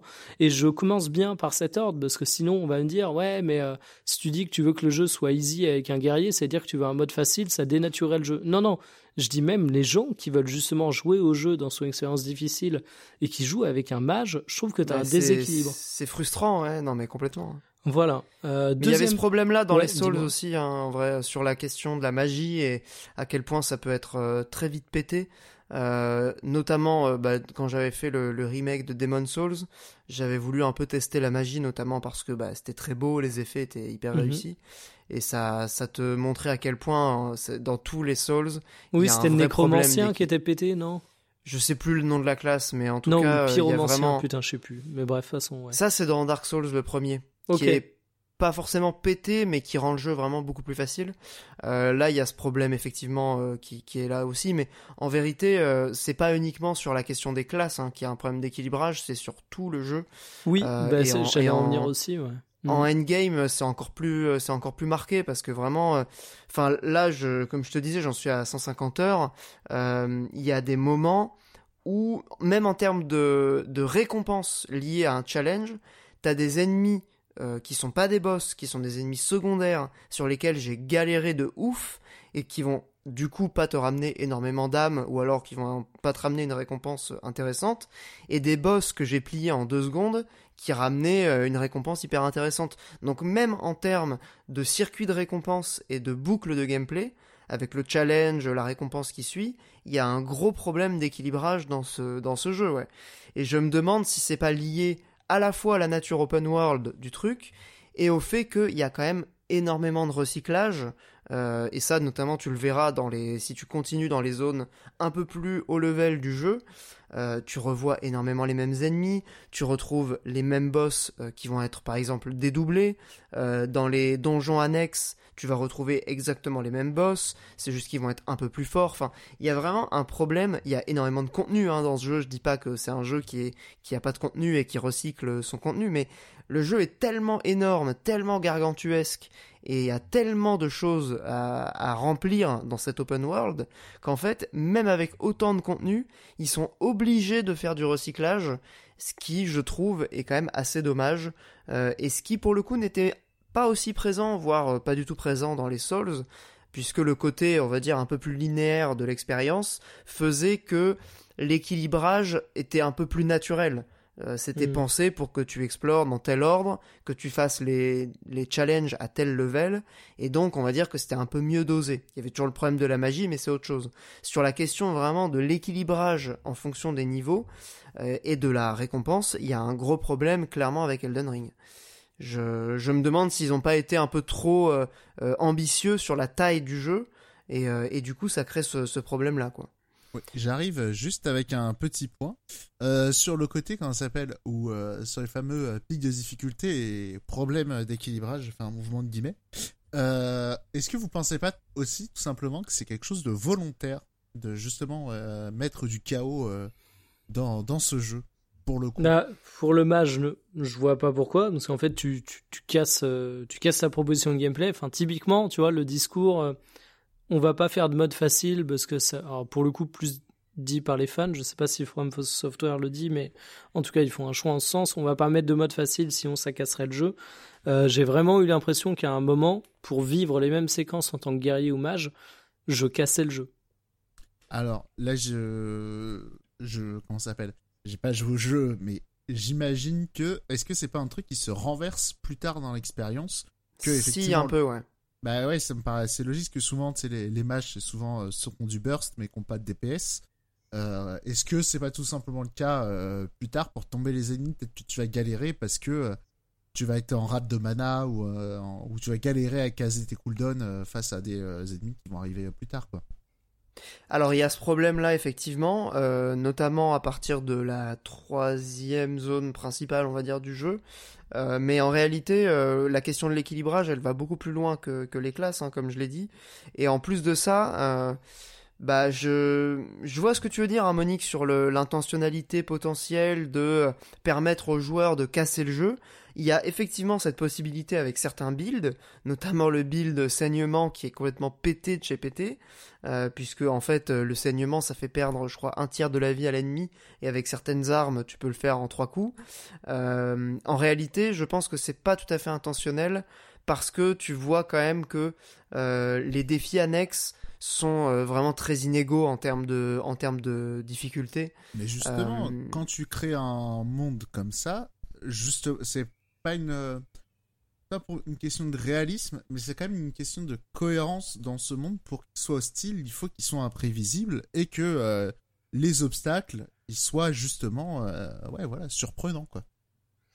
Ouais, alors pour le coup, j'ai plutôt ressenti le truc comme euh, ils savaient pas trop comment équilibrer euh, les boss secondaires. Du coup, ils ont mis des ennemis random qu'ils ont dédoublés et on va dire que ça passe, tu vois je... dis ça, parce que typiquement dans, alors c'était surtout dans SMT4 où tu euh, t'avais ces délires de euh, quand ça fait tomber sur un boss optionnel qui était hyper simple, tu tombais sur un autre qui était méga dur. Euh, ouais. Et c'était pas forcément des questions liées au build, mais je pense aussi. non mais comment dire insuffler du chaos dans un dans un jeu je vois l'idée ouais comment dire un RPG normalement c'est quand même un monde d'ordre et de, de, de justice statistique justement le fait de mettre un peu de chaos là-dedans Ouais, mais alors, si tu veux, euh, j'entends parfaitement l'argument, mais t'as quand même mille et un signes qui prouvent que la maîtrise est loin. Euh, je reprends un autre bah truc euh, vraiment tout con. un des meilleurs sorts du mage, parce que pour le coup, j'ai regardé des builds par la suite, je me disais, mais c'est vraiment abusé. c'est le tout premier sort qu'il a. et, et c'est un peu con, en fait, quand tu proposes à un mage de débloquer plein plein de sorts, etc. Et en fait, le tout premier sort qu'il a, euh, la pierre d'éclat ou je sais pas quoi. De base. Euh, ouais, c'est ça. Ben en fait, il se lance hyper vite. Il a un rapport euh, mana dégâts qui est ultra intéressant. Il est incroyablement polyvalent et en fait, c'est un sort que que tu utilises tout le long du jeu et c'est quand même hyper dommage parce que le jeu te te met comme une carotte dans l'exploration, le fait de découvrir des parchemins, de les donner à des instructeurs, d'apprendre des nouveaux sorts. Et en fait, bah, tu te retrouves à faire une grande partie du jeu à, spammer le même sort. Et ok, t'as des sorts qui permettent de mieux gérer certaines situations, mais, euh, mais en soi, le, le jeu va auto-casser certaines de ces, certaines de ces situations. Et ça, je trouve ça quand même très, très, très dommage. Mais surtout quand t'as autant de contenu, en réalité, euh, enfin pour moi c'est essentiel qu'il y a un minimum de d'équilibrage ou en tout cas de euh, progressivité dans l'expérience, dans le challenge. Je j'entends encore une fois l'argument de Monique, euh, mais le plaisir que tu retires d'un monde chaotique, c'est aussi le plaisir que t'as à casser un peu le gameplay que tu peux avoir dans un SMT. Hein. Typiquement, euh, quand tu exploites bien les faiblesses, quand tu comprends bien un ennemi, euh, tu peux très vite euh, le descendre. Oui, mais Dans Elden Ring, ça fait pas cet effet-là en fait. Ça fait vraiment un effet différent. Ça fait un effet de mal équilibré, quoi. Ouais, non, mais je... c'est possible, encore une fois, moi j'ai pas joué au jeu, mais justement, pour qu'il y ait du chaos, il faut aussi qu'il y ait de l'ordre. Tu vois Il faut que. pour qu'il y ait des imprévus, il faut aussi installer une routine pour la casser. ah, mais tu vois, il y a, il y a un truc aussi, c'est euh, on est d'accord que le bénéfice du chaos dans l'ordre, c'est le côté bonne surprise sur un boss secondaire euh, ou mauvaise d'ailleurs, mais truc un peu épique qui se crée. Sauf qu'il y a un problème qu'Olbius a souligné, c'est qu'en fait même le système même de récompense du jeu n'est pas là. Genre le nombre d'âmes que va te rapporter un, un, ennemi quand tu le tues, tu, tu l'auras en réponse qu'une fois que tu auras réussi à passer ce que te propose le jeu. Donc en fait, ça se trouve, tu vas avoir un gap de difficulté qui va être énorme, qui va être une surprise et qui là contribué à ta théorie euh, du chaos dans l'ordre et qui du coup va contribuer à ton aventure vraiment. Et, je trouve que tu touches un très bon point. Mais en fait, une fois que tu vas l'avoir battu, tu auras passé cette surprise et tu vas te prendre la douche froide d'avoir très très peu de récompenses. Et ça, je trouve que pour le coup, ça n'apporte rien. Alors, j'ai l'avis exactement inverse. Justement, le fait que les, euh, que les récompenses soient imprévisibles, justement, ça fait partie du truc. Ah ouais, alors moi, je peut-être que je suis totalement imperméable à ça, ce qui est parfaitement possible, mais euh, ouais, je t'avoue que... moi... Je reconnais que moi aussi c'est peut-être un peu un truc de folie, hein. mais euh, justement c'est, je trouve c'est, c'est intéressant aussi quand. Euh, alors, ça peut être intéressant quand est bien fait et tout, hein, qu'on soit bien d'accord. Mais euh, mais je, justement, je trouve que le, côté, le, jeu qui va te prendre à revers, tu vois, je trouve ça intéressant, typiquement dans un jeu difficile, je trouve ça intéressant que euh, l'effort ne soit pas récompensé. C'est ça, je trouve ça hyper intéressant. Après, c'est juste parce que le jeu est mal branlé, j'entends bien. ça me fait marrer euh, parce qu'on est quand même dans une situation où Monique est en train de défendre Elden Ring. Ouais, et, euh, je trouve ça savoureux c'est pas nécessairement que je défends, mais euh, c'est Non, tu peux euh, comprendre euh, certaines choses, ouais. Ouais. Après, j'ai un gros doute sur le fait que qu'elle soit volontaire, moi. C'est simplement ça, quoi. Bah, c'est peut-être que c'est des jeux qui sont souvent dépeints comme des chefs-d'œuvre de de comment s'appelle le petit artisan Miyazaki, le génie du jeu vidéo, qui a tout tout bien tricoté et tout. Et c'est pas si bien tricoté que ça. Hein. Bah non, mais en vrai, peut-être que c'est le bordel et que c'est euh, les gens qui se racontent des histoires incroyables au milieu d'un tas de merde aussi. Ouais, non, mais euh, ne serait-ce que le fait qu'il y ait une, proportion au recyclage extrêmement grand prouve que t'es peut-être un peu moins dans la maîtrise sur cet opus.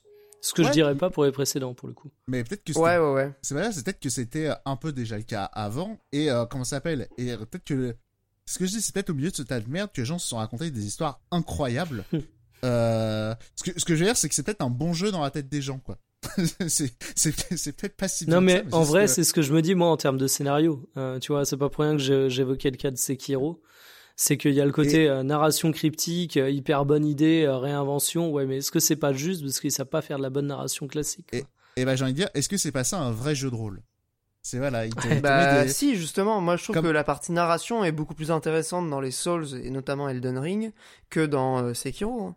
Non, mais oui, parce qu'il y a ce côté déchiffré, un parchemin, euh, moi, dont tu connais pas la langue. Moi, mon, mon, mon point, c'est peut-être que, euh, quand ça s'appelle, c'est peut-être pas un bon jeu, mais c'est peut-être juste une boîte de Playmobil, et, euh, et les fans de From Software, ils arrivent à se, à se projeter dans ces jeux-là, et à y voir bah, des, y a de ça, des choses incroyables.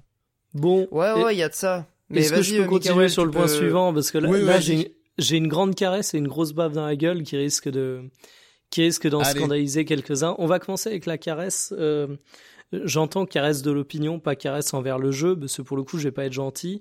Olbius en avait parlé quand il avait évoqué le jeu euh, au cours d'un précédent Radio Ibrius. Bon, ben, pas de secret, techniquement, c'est de la merde.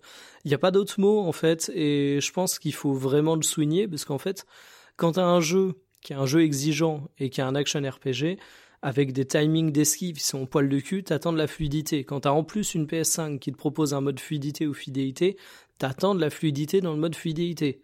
Bah pas de chance, euh, on est aujourd'hui en mai 2022, donc le jeu a eu déjà quelques patchs j'imagine, et le mode mhm. fluidité n'est pas toujours fluide. Voilà. Bah, malheureusement, ouais. Et la seule astuce pour y jouer de manière euh, correcte, c'est d'y jouer sur PS5 dans sa version PS4. Donc évidemment, le jeu est euh, encore un peu moins beau, évidemment. Mais en soi, euh, il tient ses 60 FPS hein, pour le coup. Je, je dis pas que c'est problématique en termes de jeu. Moi, ça m'a dérangé à aucun moment, si je veux être honnête. Mais par contre, c'est un peu frustrant quand même. Ouais, hein. c'est un peu frustrant. Et là où je vais pas me faire des amis, et je pense que y compris toi, Luce, tu vas pas du tout être d'accord avec moi c'est que je trouve pas le jeu beau. Enfin, j'ai vu tout le monde dire, ok, techniquement il est un peu dépassé, mais artistiquement quelle claque. C'est, mais t'en es où là dans le jeu? Alors, juste pour savoir. Hein. J'ai exploré beaucoup de zones et c'est pour ça que ce serait un peu compliqué parce que vraiment moi je suis le mec qui part à cheval et je suis le mec qui s'est fait prendre dans les coffres piégés et qui s'est dit vas-y je vais tout remonter en cheval en esquivant tout parce que c'est un one shot. Donc j'ai vu beaucoup de zones mais en fait quand tu regardes euh, je trouve ça assez malhonnête parce que je pense pas être le seul à avoir été déçu des zones un peu différentes. Et les zones un peu différentes, aucun test ne les montre parce que les tests ne veulent pas spoiler. Ce qui est une excellente chose, hein, disons Est-ce que tu as vu les zones souterraines, par exemple? Exactement, je les ai vues. Et en fait, euh, moi, de ce que j'ai vu du jeu, qui était ultra stylé, c'était 4-5 screenshots. Les mêmes screenshots que vous allez voir dans tous les tests. Et en fait, une fois que j'ai passé ça, ben, je me suis retrouvé à Gothic Land. Alors, en soi, c'est pas grave, euh, parce que ça peut plaire à plein de personnes, et il y a des travaux qui ont été faits sur la partie artistique qui sont à saluer, mais je trouve que là encore, le jeu fait face à une inégalité assez, euh, assez élevée. Euh, Bon, en fait, euh, si je parle de euh, la zone avec une terre de feu slash sable, je trouve pas ça ouf. Euh, si on parle de la zone souterraine que tout le monde me vend, moi j'ai l'impression de faire du camping à la Belle Étoile. Je suis rentré, je me suis dit, ah c'est stylé, et puis c'était ok, ok vu. Ah, mais non, mais tu parles de la première zone, tu parles de la Siofra. Oui, non, pardon, je, pensais que oui, tu non, avais vu la ville, la ville de Nokron. Alors, je l'ai vu en vidéo, pour le coup. Ouais. ça, c'est méga stylé quand même. Qui est dans le haut du panier. Mais sinon, ouais, je le redis première euh, camping à Belle Étoile, après une terre de feu, sable où je ressors pas grand chose, après des marécages dégueulasses, après des bah, marécages dégueulasses sanglants. Et donc en fait, euh, il y a peut-être, sans déconner, au moins 7, enfin non peut-être 7 j'exagère, au moins 5-6 zones euh, que j'ai trouvé absolument fades, où j'ai pris absolument aucun plaisir de explorer parce que je trouvais en fait ça nul, mais c'est par rapport à mes goûts. Là, j'entends parfaitement. Est-ce que tu as vu la capitale ou pas? Parce que ça, quand même, vraiment, ça m'a mis oui, un peu une je l'ai vu et je l'ai découvert suite à un petit coffre piégé euh, qui m'a mis derrière, euh, enfin, dans une situation bien délicate. Mais oui, non, mais je dis pas qu'il n'y a pas des choses intéressantes. Mais c'est assez inégal, hein, ça. Je mais suis hein. voilà, je vais pas m'insurger. Hein. Mais je trouve qu'il y a une inégalité qui est ultra présente et que quand on décrit Elden Ring comme un pit comme un petit bijou artistique, pardon, ben, je trouve que les captures d'écran euh, montrent euh, les premières zones qui sont vraiment pas mal, notamment avec le premier château qui a une gueule absolument fabuleuse. Il y a d'autres zones qui sont à ce niveau-là, mais je considère quand même qu'il y a énormément de merde autour de ça et que tout le monde vous dit que c'est un open world qui est gigantesque, parce que c'est vrai, pardon. Ben, dites-vous que dans cet open world gigantesque, il y a quand même beaucoup de zones de merde. Et le dernier point et après, j'en viendrai à ma conclusion, mais le dernier point, euh, c'est pareil, il va être populaire. Euh, j'ai trouvé le jeu horriblement plat. Alors, ce qui est ouf, parce qu'au contraire, tout le monde va me dire, euh, tu te crées ton histoire, tu as des moments épiques, ne serait-ce que par la difficulté, ne serait-ce que parce que tu as certains boss qui sont incroyables. Ben, au final, moi, j'en ressors très peu de moments marquants. Je trouve que tout s'enchaînait de façon assez banale et que même les boss qui étaient censés être des marquants absolument des marqueurs absolument ouf dans le jeu, ben autant j'ai trouvé le challenge de gameplay particulièrement intéressant, où à chaque fois tu te retrouves face à un puzzle qui est très stimulant, autant en termes de présentation, de design, de mise en scène, ben en fait j'avais vraiment l'impression d'être euh, un petit explorateur qui passe euh, d'un donjon à un autre donjon, d'une zone à une autre zone, et je t'en ressors pas 4 millions de moments marquants. Et en fait, euh, Peut-être que j'ai besoin d'une narration qui est euh, un peu plus prise par la main, peut-être que j'ai besoin d'un peu plus de mise en contexte explicite. Peut-être que j'ai besoin de ne serait-ce que plus de mise en scène, parce que finalement, tu en as très très peu dans le jeu. Mais pour le moment, j'ai vraiment trouvé ça très plat. Et, et pour un jeu qui est extrêmement long, le fait d'avoir cette grande platitude est plutôt lassant selon moi. Et enfin, j'en viendrai à ma conclusion, euh, qui pour le coup s'écarte un peu de tout ça. J'ai quand même beaucoup aimé le jeu. Mais euh, je me rappelle d'une super polémique qu'on a vue à un moment, c'est euh, imaginer si Ubisoft avait fait avait fait Elden Ring avec des options d'HUD qui étaient mis absolument partout. Donc c'était très rigolo. mais en fait, je me suis fait la réflexion, From Software, ils font un jeu sur une base identique à 90%. Parce qu'on va quand même pas me dire qu'on est bien différent du premier Demon Souls qui est sorti il y a 13 ans. Ben, ils font un jeu sur base identique à 90% depuis 13 ans, justement. Et en fait, même Assassin's Creed n'avait pas osé faire ça. Et j'ai l'impression que personne n'en parle, ou alors que quand on en parle, on va dire, ah, c'est l'apothéose d'une formule et on va tourner ça ultra positivement. Alors qu'en soi, quand tu regardes Demon Souls, Dark Souls, Dark Souls 2, Dark Souls 3, Bloodborne, Sekiro, Elden Ring, ils Sekiro est vraiment à part. Hein. Mais tous, les autres. Non, Sekiro, j'entends qu'il soit à part, effectivement. Mais t'as quand même l'impression qu'il te ressort toujours la même chose. Et, bah même Sekiro en soi, euh, il est différent, mais euh, la paternité est pas très difficile à trouver. Enfin, tu vois que les mecs, euh, ils ont pris un, pied monstrueux sur les combats de boss et ils se sont dit vas-y, on va faire un jeu où chaque duel aura cette intensité pour pousser un petit peu. Et en, en fait, je me suis dit putain, moi j'ai bien aimé, parce que franchement, euh, c'était une découverte, c'était un style de jeu différent. Ce sera pas mon Gotti pour plein de raisons, mais je comprends totalement le délire au-delà de tout ce que j'ai dit. Et la preuve étant que j'ai adoré le jeu, alors que je pense que c'est vraiment un, genre de jeu auquel je suis presque incompatible sur le papier, mais putain, pourquoi personne ne parle du fait que From Software fait le même jeu depuis 13 ans? Et, et ça, ça va être pointé du doigt quand c'est Call of Duty, a raison, ça va être pointé du doigt quand c'est Assassin's Creed, a raison, et encore, Assassin's Creed, ça a fait une petite pause et ils se sont renouvelés avec euh, Origins bien plus que ce que j'estime euh, être un renouvellement d'Elden Ring par rapport à Dark Souls. Euh, ah oui, oui, oui, complètement. Et, en fait, j'ai l'impression que personne n'en parle. Alors en soi, c'est pas un problème. Deux poids, deux mesures. Hein. Ouais, c'est pas un problème. Ce genre de dire, si les gens adorent ça, mais carrément continuer à faire des jeux comme ça. Euh, si il euh, y a des millions de joueurs qui à chaque fois sont hyper contents de retrouver la formule, bah tant mieux. Euh, moi, j'achète les Assassin's Creed tous les ans. J'assume et je me je me considère même comme un beau petit pigeon. Il y a aucun problème là-dessus. Mais ouais, deux poids deux mesures. Et en fait, on avait parlé dans, je crois que c'était dans un des bonus d'un précédent podcast où on avait parlé du fait que euh, les, les, fans d'Elden Ring étaient d'horribles forceurs qui euh, étaient en passe de détrôner les fans de Camelot. Bah, bah tu vois, ce, deux poids deux mesures, selon moi, se, se matérialise parfaitement par le fait qu'il n'y ait pas de débat sur le fait qu'ils fassent toujours le même jeu. Et à la limite, quand c'est évoqué, c'est pour te dire qu'ils ont été au bout de la formule et que c'est formidable. Bon, euh, Elden Ring, je regretterai pas, et j'invite vraiment les gens à s'y mettre, y compris les gens qui, comme moi, ont été déçus de Dark Souls quand on leur a dit non mais t'inquiète, le troisième est plus accessible. Elden Ring, pour le coup, il y a vraiment moyen de se marrer dessus, et je peux d'autant plus en parler que j'ai mon expérience perso, mais j'ai également un pote qui euh, et joueur dans le sens où euh, le truc le plus hardcore gamer qu'il a fait c'est Assassin's Creed. Donc autant vous dire qu'avant de lancer Elden Ring c'était encore plus rendez-vous en terrain connu il a réussi à kiffer le jeu donc je pense que pour le coup c'est le premier Souls-like qu'on peut vraiment dire qu'il est accessible même s'il faudra faire de l'effort je regrette pas de m'y être lancé mais mais non pas Gotti pas jeu historique pas jeu qui marquera l'industrie pour moi mais simplement un jeu qui qui va au bout d'une logique qui a été recyclée encore et encore et encore et qui euh, en sort les meilleures choses et arrive à les rendre un peu plus accessibles, ce qui est gigantesque vu à quel point ça représente beaucoup pour beaucoup de personnes. Mais euh, voilà, jeu que j'ai fait pour ma culture, mais qui sera pas dans mes quoi.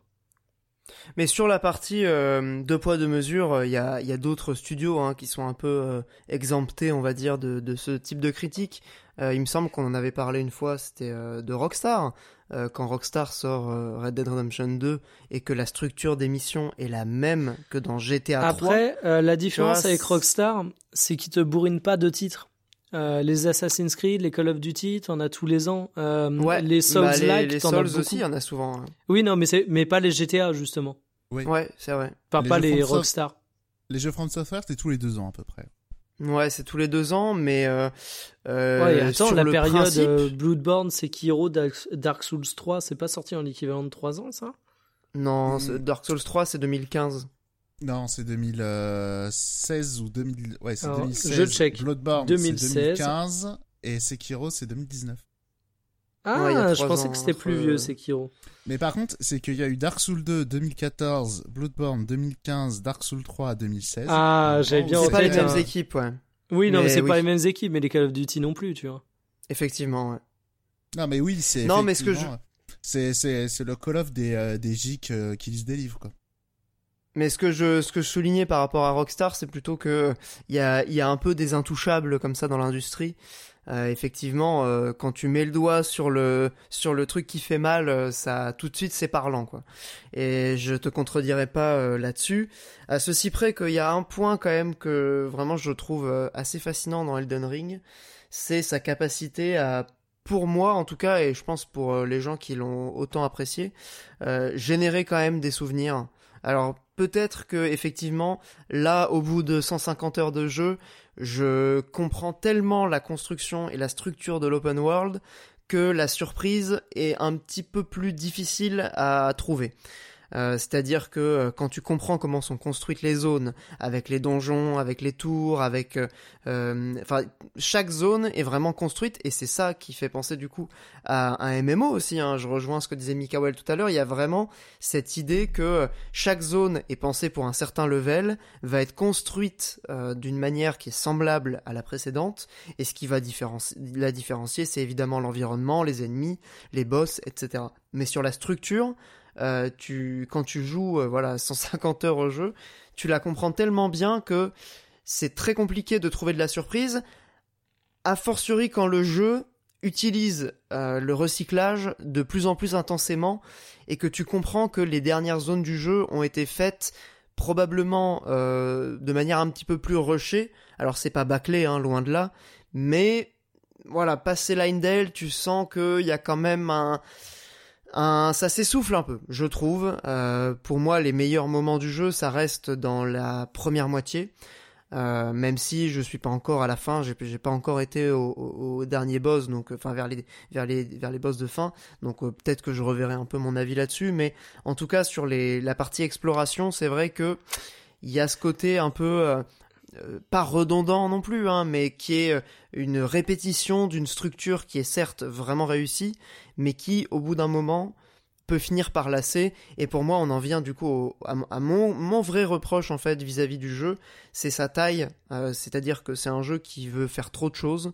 Il y a des zones qui sont clairement dispensables, qui auraient probablement pas dû être faites en, en réalité. je pense que le jeu aurait gagné à être un petit peu plus condensé.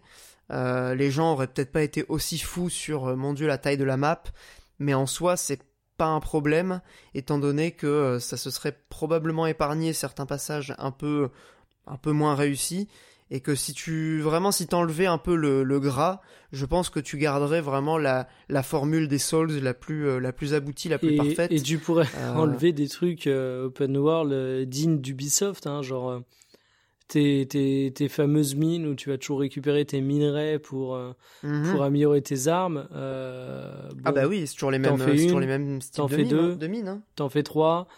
Ça commence à gaver un peu. Et en vrai, je suis content de t'entendre dire ça parce que, alors là, attention, je rentre dans la mauvaise foi totale.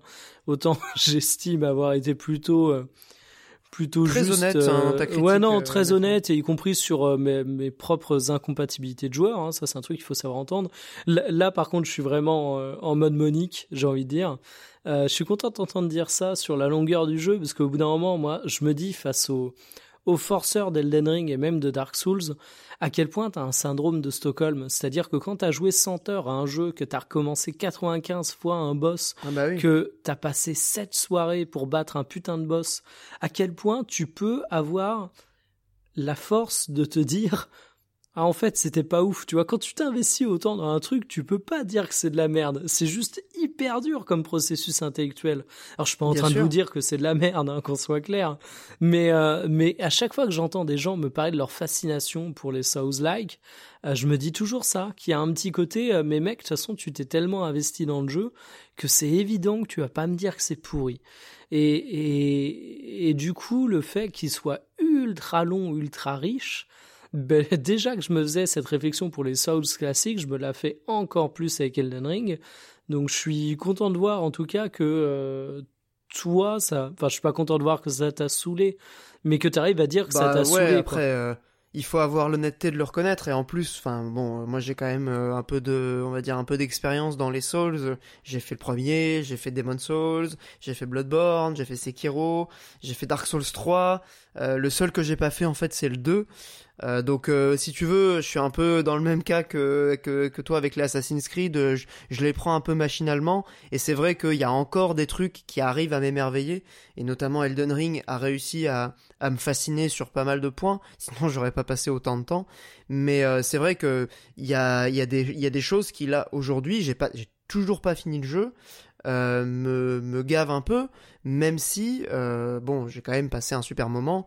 Je dirais pas que c'est euh, euh, la révolution euh, du jeu vidéo euh, qui a été autant vantée comme ça par les, les journalistes. Je voulais simplement souligner un autre truc avant qu'on terme- qu'on termine la parenthèse Elden Ring. Mais ça m'a échappé, ça va me revenir. Euh, ouais, en fait, c'est pas pour rien que les gens, enfin que les jeux les plus longs sont souvent les jeux les plus plé- les plus euh, plébiscités ou en tout cas qui reviennent le plus souvent dans les top euh, 100 des meilleurs jeux de tous les temps. Euh, bah, ça revient exactement à ce que t'as dit, Mikael, en fait. Euh, quand tu t'investis aussi longtemps dans un jeu, c'est qu'au bout d'un moment, tu t'as pas envie de reconnaître que t'as perdu un peu ton temps sur certains points, tu vois. Surtout si t'ajoutes la difficulté, donc l'effort, tu vois. Je trouve qu'il y a les deux, quoi. Ah oui, oui, complètement. Et, et pourtant, euh, je, pour le moment, je, voilà, je, touche du bois. Hein. J'ai pas trop galéré sur Elden Ring, notamment parce que j'avais toute cette expérience euh, de des Souls et que évidemment euh, le jeu a quand même euh, réussi aussi à, s'ouvrir, je trouve, un peu en termes d'accessibilité, même si on est loin de d'un truc accueillant. hein. On va pas non plus aller jusque là, mais Enfin, c'est pas pour rien non plus, je pense que t'as réussi à passer du temps euh, sur Elden Ring et que les, les Souls t'avaient euh, rebuté. Il y a la- il y a l'aspect exploration évidemment, mais je pense que globalement le jeu fait quand même un petit effort. Alors c'est un tout petit pas, hein. c'est vraiment euh, c'est un pas de, de, de, de bébé quoi. Mais il fait ce petit pas vers le joueur qui permet quand même, je pense, à des gens qui euh, n'auraient pas pu entrer dans les Souls de rentrer dans, dans Elden Ring. Et sinon, Euh, jouer magicien, hein. en vrai. Euh, Sur bah ouais, les... ouais, ouais, carrément. sur- Moi j'ai fait les- Demon Souls comme ça, euh, c'était chill. Hein. Mais sérieux, sur les. Alors là, de- du coup, avec mon magicien en termes de boss majeur, je suis qu'au deuxième donjon, entre guillemets, enfin 2,5. Ouais, l'académie. hein. Ouais, j'ai dû faire euh, une petite quinzaine de boss secondaires ou autres. Euh, j'ai dû mourir une fois face à un boss avec le magicien. hein. Euh, donc c'est vraiment abusé. C'est c'est vraiment, vraiment, vraiment abusé. Alors qu'en guerrier, euh, je sais pas, euh, Godric, euh, le doré, machin, là, euh, je suis mort. Et c'est vraiment des trucs raisonnables parce que c'est le début du jeu et donc c'est encore chill. Mais Godric, le doré, avec mon guerrier, je suis mort 5-6 fois. Je suis, suis pas mort du tout avec mon magicien, quoi. Ouais, alors ce que disait Monique tout à l'heure euh, est assez juste aussi, c'est que dans la première moitié du jeu, tu peux facilement te tenir à distance des ennemis, ce qui est un peu moins le cas dans la deuxième moitié du jeu, notamment parce que les ennemis sont beaucoup plus rapides et qui viennent au corps à corps. Ouais. Donc pour gérer tes lances, tes cooldowns et tes, tes incantations, euh, c'est un peu plus compliqué, même si je pense quand même que le mode magicien rend le jeu probablement un peu plus facile. Euh, ça c'est ça je pense que c'est vrai de manière générale dans tous les Souls. Euh, mais euh, mais attention à pas non plus euh, vous pensez que le jeu va être facile jusqu'au bout quoi. Bon, après, j'ai envie de dire, si tu commences à buter au bout de 60 heures, bon, ça va. Ouais, ouais, ouais, clairement. Mais la durée du jeu, enfin le, le, le fait que ce soit aussi grand et aussi long, pour moi, c'est son, c'est son plus gros défaut en fait. Ce qui est terrible, hein, parce que c'est ce qui a été le plus mis en avant dans les tests, comme étant, waouh, c'est, c'est gigantesque, c'est incroyable, on n'a jamais vu ça, il y a tellement de contenu, etc. Je pense que le jeu aurait gagné à être sincèrement un peu plus court, Et moi, Ou en tout comboter cas, un avec la peu plus- platitude. un peu plus ramassé. Monique.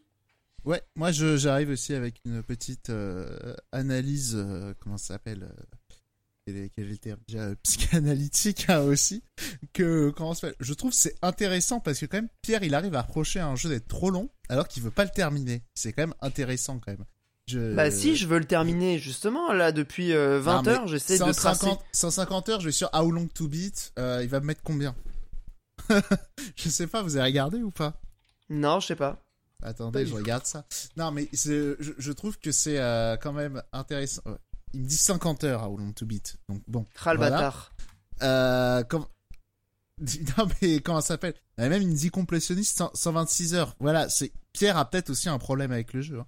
C'est euh... Peut-être que le temps qui est indiqué est pas tout à fait juste non plus, parce que ça m'arrive assez souvent de laisser le jeu en pause pendant que je vais cuisiner ou quoi. Il y a peut-être cet élément-là à prendre en compte aussi, je pense, euh, Non, mais sur la durée. il y a pas de problème. C'est pas le premier jeu où tu fais le zinzin comme ça. hein.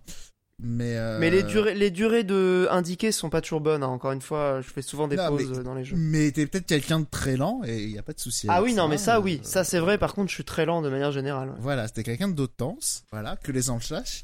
Euh, mais euh, non, non, c'est ça, c'est tout, c'est tout. Je trouve ça euh, très intéressant que quand ça s'appelle, tu cherches à le faire durer, alors que paradoxalement, tu le trouves trop long. Mais vraiment, c'est pas le premier jeu comme ça aussi. J'arrive plus à retrouver un autre jeu comme ça. Persona fait, 5, où t'as fait le zinzin, ouais, possible. Persona 5 Royal. Ouais, j'ai voilà, passé c'est- 100, 115, je crois, 115 ou 120 heures. ouais. Ah, c'est pas le plus choquant. Ouais. Tu vois, comme quoi, j'avais le souvenir d'un autre truc où je me disais, mais, mais comment c'est possible? Euh, Mais voilà, non, c'est tout. C'est. Mais j'ai un peu un complexe de vouloir tout faire aussi dans les jeux. hein. Oui, je sais que t'es Alors, je fais pas les trophées. aussi, ouais. Les, les trophées, les trucs comme ça, je, je fais pas. Parce Ah, que mais- c'est clairement pas ma cam. Non mais déjà, par tu- contre- je sais que tu lis tous les trucs et tout, voilà, je sais, euh, je sais que Ça oui, ça oui. Non, je sais le jeu dans lequel c'était, ou euh, quand ça s'appelle, ou euh, ouais, je dis ça amicalement, mais t'as peut-être vraiment un problème. c'est Yaku- possible. Hein. c'est Yakuza 0. Parce que tu m'avais dit, j'ai joué 20 heures au jeu, j'ai pas passé quatrième chapitre. Ah peut-être, ouais. Ah, j'ai dû mettre 50 heures pour le finir. hein. Non, Attends, mais- bah je vais regarder sur Steam. Mais non, mais il y je a vais pas te que dire ça. combien de temps. C'est pas ça, le drame dans cette histoire, c'est que quand ça s'appelle, t'avais abandonné le jeu en disant, oh c'est trop long. Alors que la vraiment- première fois, oui. alors que Je sans déconner, fini, hein, pourtant. Je l'ai fini là depuis. hein. Ouais, ouais, je, je sais bien. Mais euh, toi, comme quoi, je te dis, t'as peut-être un problème euh, dans ton rapport au jeu, tout ça. C'est ce que j'ai dit, c'est le moment un peu psychanalyse de comptoir. Je, euh, voilà, je m'y risque. Je regarde Yakuza 0, combien de temps j'ai passé dessus? Ouais, parce que- Euh, 43 heures, tu vois? J'ai passé 43 heures dessus. Ouais, mais c'est drôle. parce que C'est vrai que moi, par exemple, c'est vrai que je suis tout l'inverse. Moi, je vais au plus vite. Je passe euh, les dialogues, je passe des cutscenes, je lis des résumés sur Internet. Vraiment, je respecte rien. Je regarde des fois des cutscenes en accéléré sur YouTube. Voilà, vraiment, moi, je... C'est l'inverse total de moi. ah, Voilà, le moi, consumérisme, bravo. Mais Voilà. si tu veux, moi, ça m'arrive même de remettre des trucs. Mais je, mais je fais ça avec tout, en fait. Je Bah, pense que j'ai un problème avec ça. Mais Je- attends, des fois, je, je réécoute des trucs que j'ai déjà entendus. Alors... je moi- remets en arrière, tu vois, pour être bien sûr de d'avoir tout capté. Ouais, moi, bon, ça, ça m'arrive, ça à la rigueur. Mais quand ça s'appelle, c'est euh, Mikael, il dit consumérisme et, et tout. Eh ben, je pense que c'est tout l'inverse. Parce que comment ça s'appelle? Dans l'économie de l'attention, tout ça, c'est euh, comment ça s'appelle? C'est euh, le comment dire? C'est aussi une euh, forme de résistance à l'aliénation aussi, de savoir mettre un terme à des expériences. Alors, je dis pas forcément de finir les jeux, mais savoir le se mec, dire je m'arrête. Co- comme tu as dit, comme tu as dit tout à l'heure, comme tu as dit tout à l'heure, j'en suis à 40 heures, mais j'irai pas au-delà de 50. Voilà. Alors, très bonne technique de, de me brosser dans le sens du poil, mais bon, faut quand même pas déconner. La résistance à l'aliénation quand tu passes en, en skip euh, tous les dialogues d'un jeu, c'est juste que Ouais, t'as envie carrément. de sauter d'un peu- jeu à l'autre et que t'as une boulémie de jeu, quoi. Alors, Après, en vrai, moi, les jeux que j'ai en- envie de Attends. lâcher, ça, je, je finis pas plein de jeux. Hein. Ça m'arrive souvent de laisser des jeux en plan. Mais Alors, là, Elden Ring, j'ai envie de le finir, tu vois, j'ai envie d'y jouer. alors Juste, si je peux euh, me, je fais d'autres trucs en même temps. si, si je peux me permettre, c'est que pour le coup, euh, non, non, moi, j'enchaîne pas tant que ça les, les, les jeux, hein, et je les fais un, euh, un, un par un pour le coup. Mais c'est ça. C'est le, le propos, c'est plus le fait de euh, savoir mettre un terme à un truc, tu vois. Et c'est peut-être pas pour te brosser, mais tu vois, par exemple. Bah, et Pierre, regarde où il en est. 150 heures, il se dit, oh là là, c'est trop long et tout. Il éclate tous les records de, de, de jeu et tout. Il se, il, euh, enfin, comment dire, ça fait ça fait trois mois. Je veux dire, il y a trois mois de sa vie qu'il a dédié à, à ce putain de jeu. Mais et à non, la fin, je il dit, plein d'autres ah, trucs à c'était un peu long quand même. Oui, mais juste. Ouais, euh, mais Là, il y a, y a Triangle Strategy qui Je comprends qui le côté happé. complétionniste. Non, mais moi, mon- Bah, mon- ça dépend des jeux en vrai. hein. Il y a mon- plein de jeux, euh, je moi, fais pas les, point- les défis et tout. hein. Non, non, moi, mon seul point, c'est juste effectivement, je, c'est ce que je pense que ça requiert une certaine sagesse, ça, mettre un terme à un Après, si, enfin, C'est juste c'est un jeu, je me sens bien quand j'y joue, tu vois. Mais je me mais sens bien dedans. y a pas de J'ai envie de participer à cet univers. Vraiment, il y a, y a pas de mal, hein, ce que j'ai dit. hein. C'est mon côté, c'est le point un peu psychanalyse euh, de comptoir. Mais euh, voilà, c'est tout. C'est, c'est juste, euh, je trouve ça intéressant. Voilà. Mais il y a plein de jeux comme ça où j'ai juste envie de passer du temps. Typiquement, ah ouais, euh, mais- et tu euh, joues comme Wind tu jeu, Waker, je le problème, connais hein. par cœur. Et ben, je peux passer une heure sur l'île de départ juste à balader, tu vois. Et, et c'est Que là je où, kiffe être dans, être dans le jeu. Je- Alors, c'est- J'existe dans le jeu. si je peux me permettre, c'est, c'est un peu un move de zinzin parce que l'île elle est quand même minuscule. Mais bon, passons. Non, mais j'exagère. quel- Mais oui, je peux y passer du temps. ouais. La première île de Wind Waker. Ah L'île de l'Aurore euh, avec la Ah. grand-mère, là je peux parler à tous les persos, je peux faire quatre fois le tour de l'île, euh, juste Les- pour le plaisir d'être dedans. Il parlait bien des 7 PNJ et des 4 maisons. Ouais, exactement. Je croyais que t'allais dire des 7 mètres carrés de l'île. J'allais dire oh, le bâtard. Non mais elle Bah, est petite mais- hein, l'île vraiment. hein. Non, mais Ouais, après, t- eh, après, t'habites à Paris, euh, tu pars pas beaucoup en vacances, c'est bon, tout va bien, on comprend. Bah Ouais, il y a ça. hein.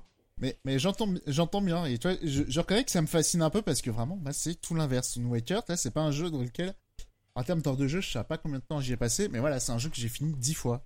C'est vraiment, je, quand j'y ai rejoué, voilà, je, je voulais euh, arriver à la fin. Ouais, ouais, non mais c'est pas trop, c'est pas trop le but euh, d'aller à la fin pour moi. Non, mais Enfin, je... je, elle viendra quand elle viendra. non, non, mais c'est tout. C'est juste, je trouve ça euh, un peu, un peu fascinant.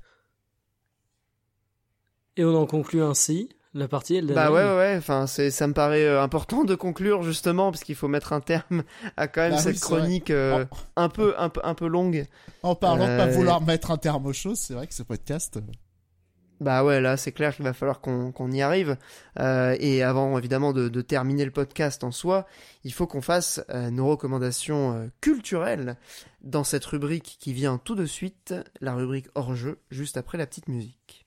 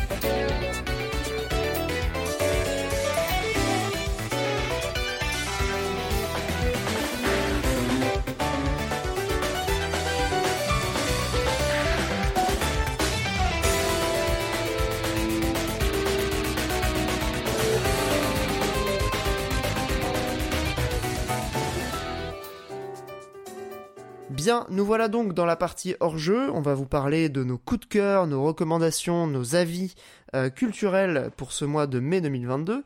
Je vais commencer avec une petite reco un peu auto-promo. Euh, on a lancé un podcast avec euh, l'ami Karel, que vous avez déjà entendu dans Radio Librius, notamment pour l'épisode sur Shin Megami Tensei qu'on avait fait en duo, et pour l'épisode sur Persona euh, 5, on y revient, qu'on avait fait il y a, quelques années avec Monique. Et donc là, on vient de lancer un podcast qui est un rendez-vous d'explorateurs de l'imaginaire. Donc en gros, à chaque fois, on va prendre euh, une œuvre. Donc ce sera un film, un jeu, un livre, euh, une bande dessinée. Il n'y a pas de limitation sur euh, les genres.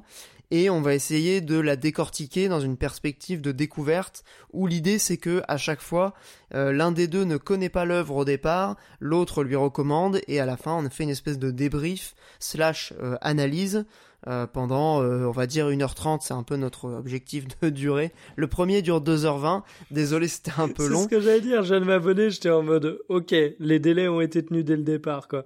Non, mais là, vraiment, on a abusé, mais en même temps, Euh, c'est, on n'a pas fait la bonne structure pour le premier épisode. On a un peu revu notre copie sur euh, la manière dont on va organiser aussi les, les discussions, euh, puisque là, du coup, on était sur un film que qu'on vous, bah, je vous ai déjà recommandé, je crois, dans les dans les recos de- du podcast. C'est The Green Knight, euh, qui dure euh, 2h20 aussi, donc on a fait à peu près aussi long que le film. Euh, en réalité, euh, on a fait une structure euh, un peu chronologique où on analyse scène par scène euh, les éléments thématiques, symboliques que tu retrouves dans, dans le film. Et du coup, train- ça T'es en train de dire que les gens, ils peuvent regarder le film avec vos commentaires par-dessus. pratiquement, ouais, presque, presque ça, ouais.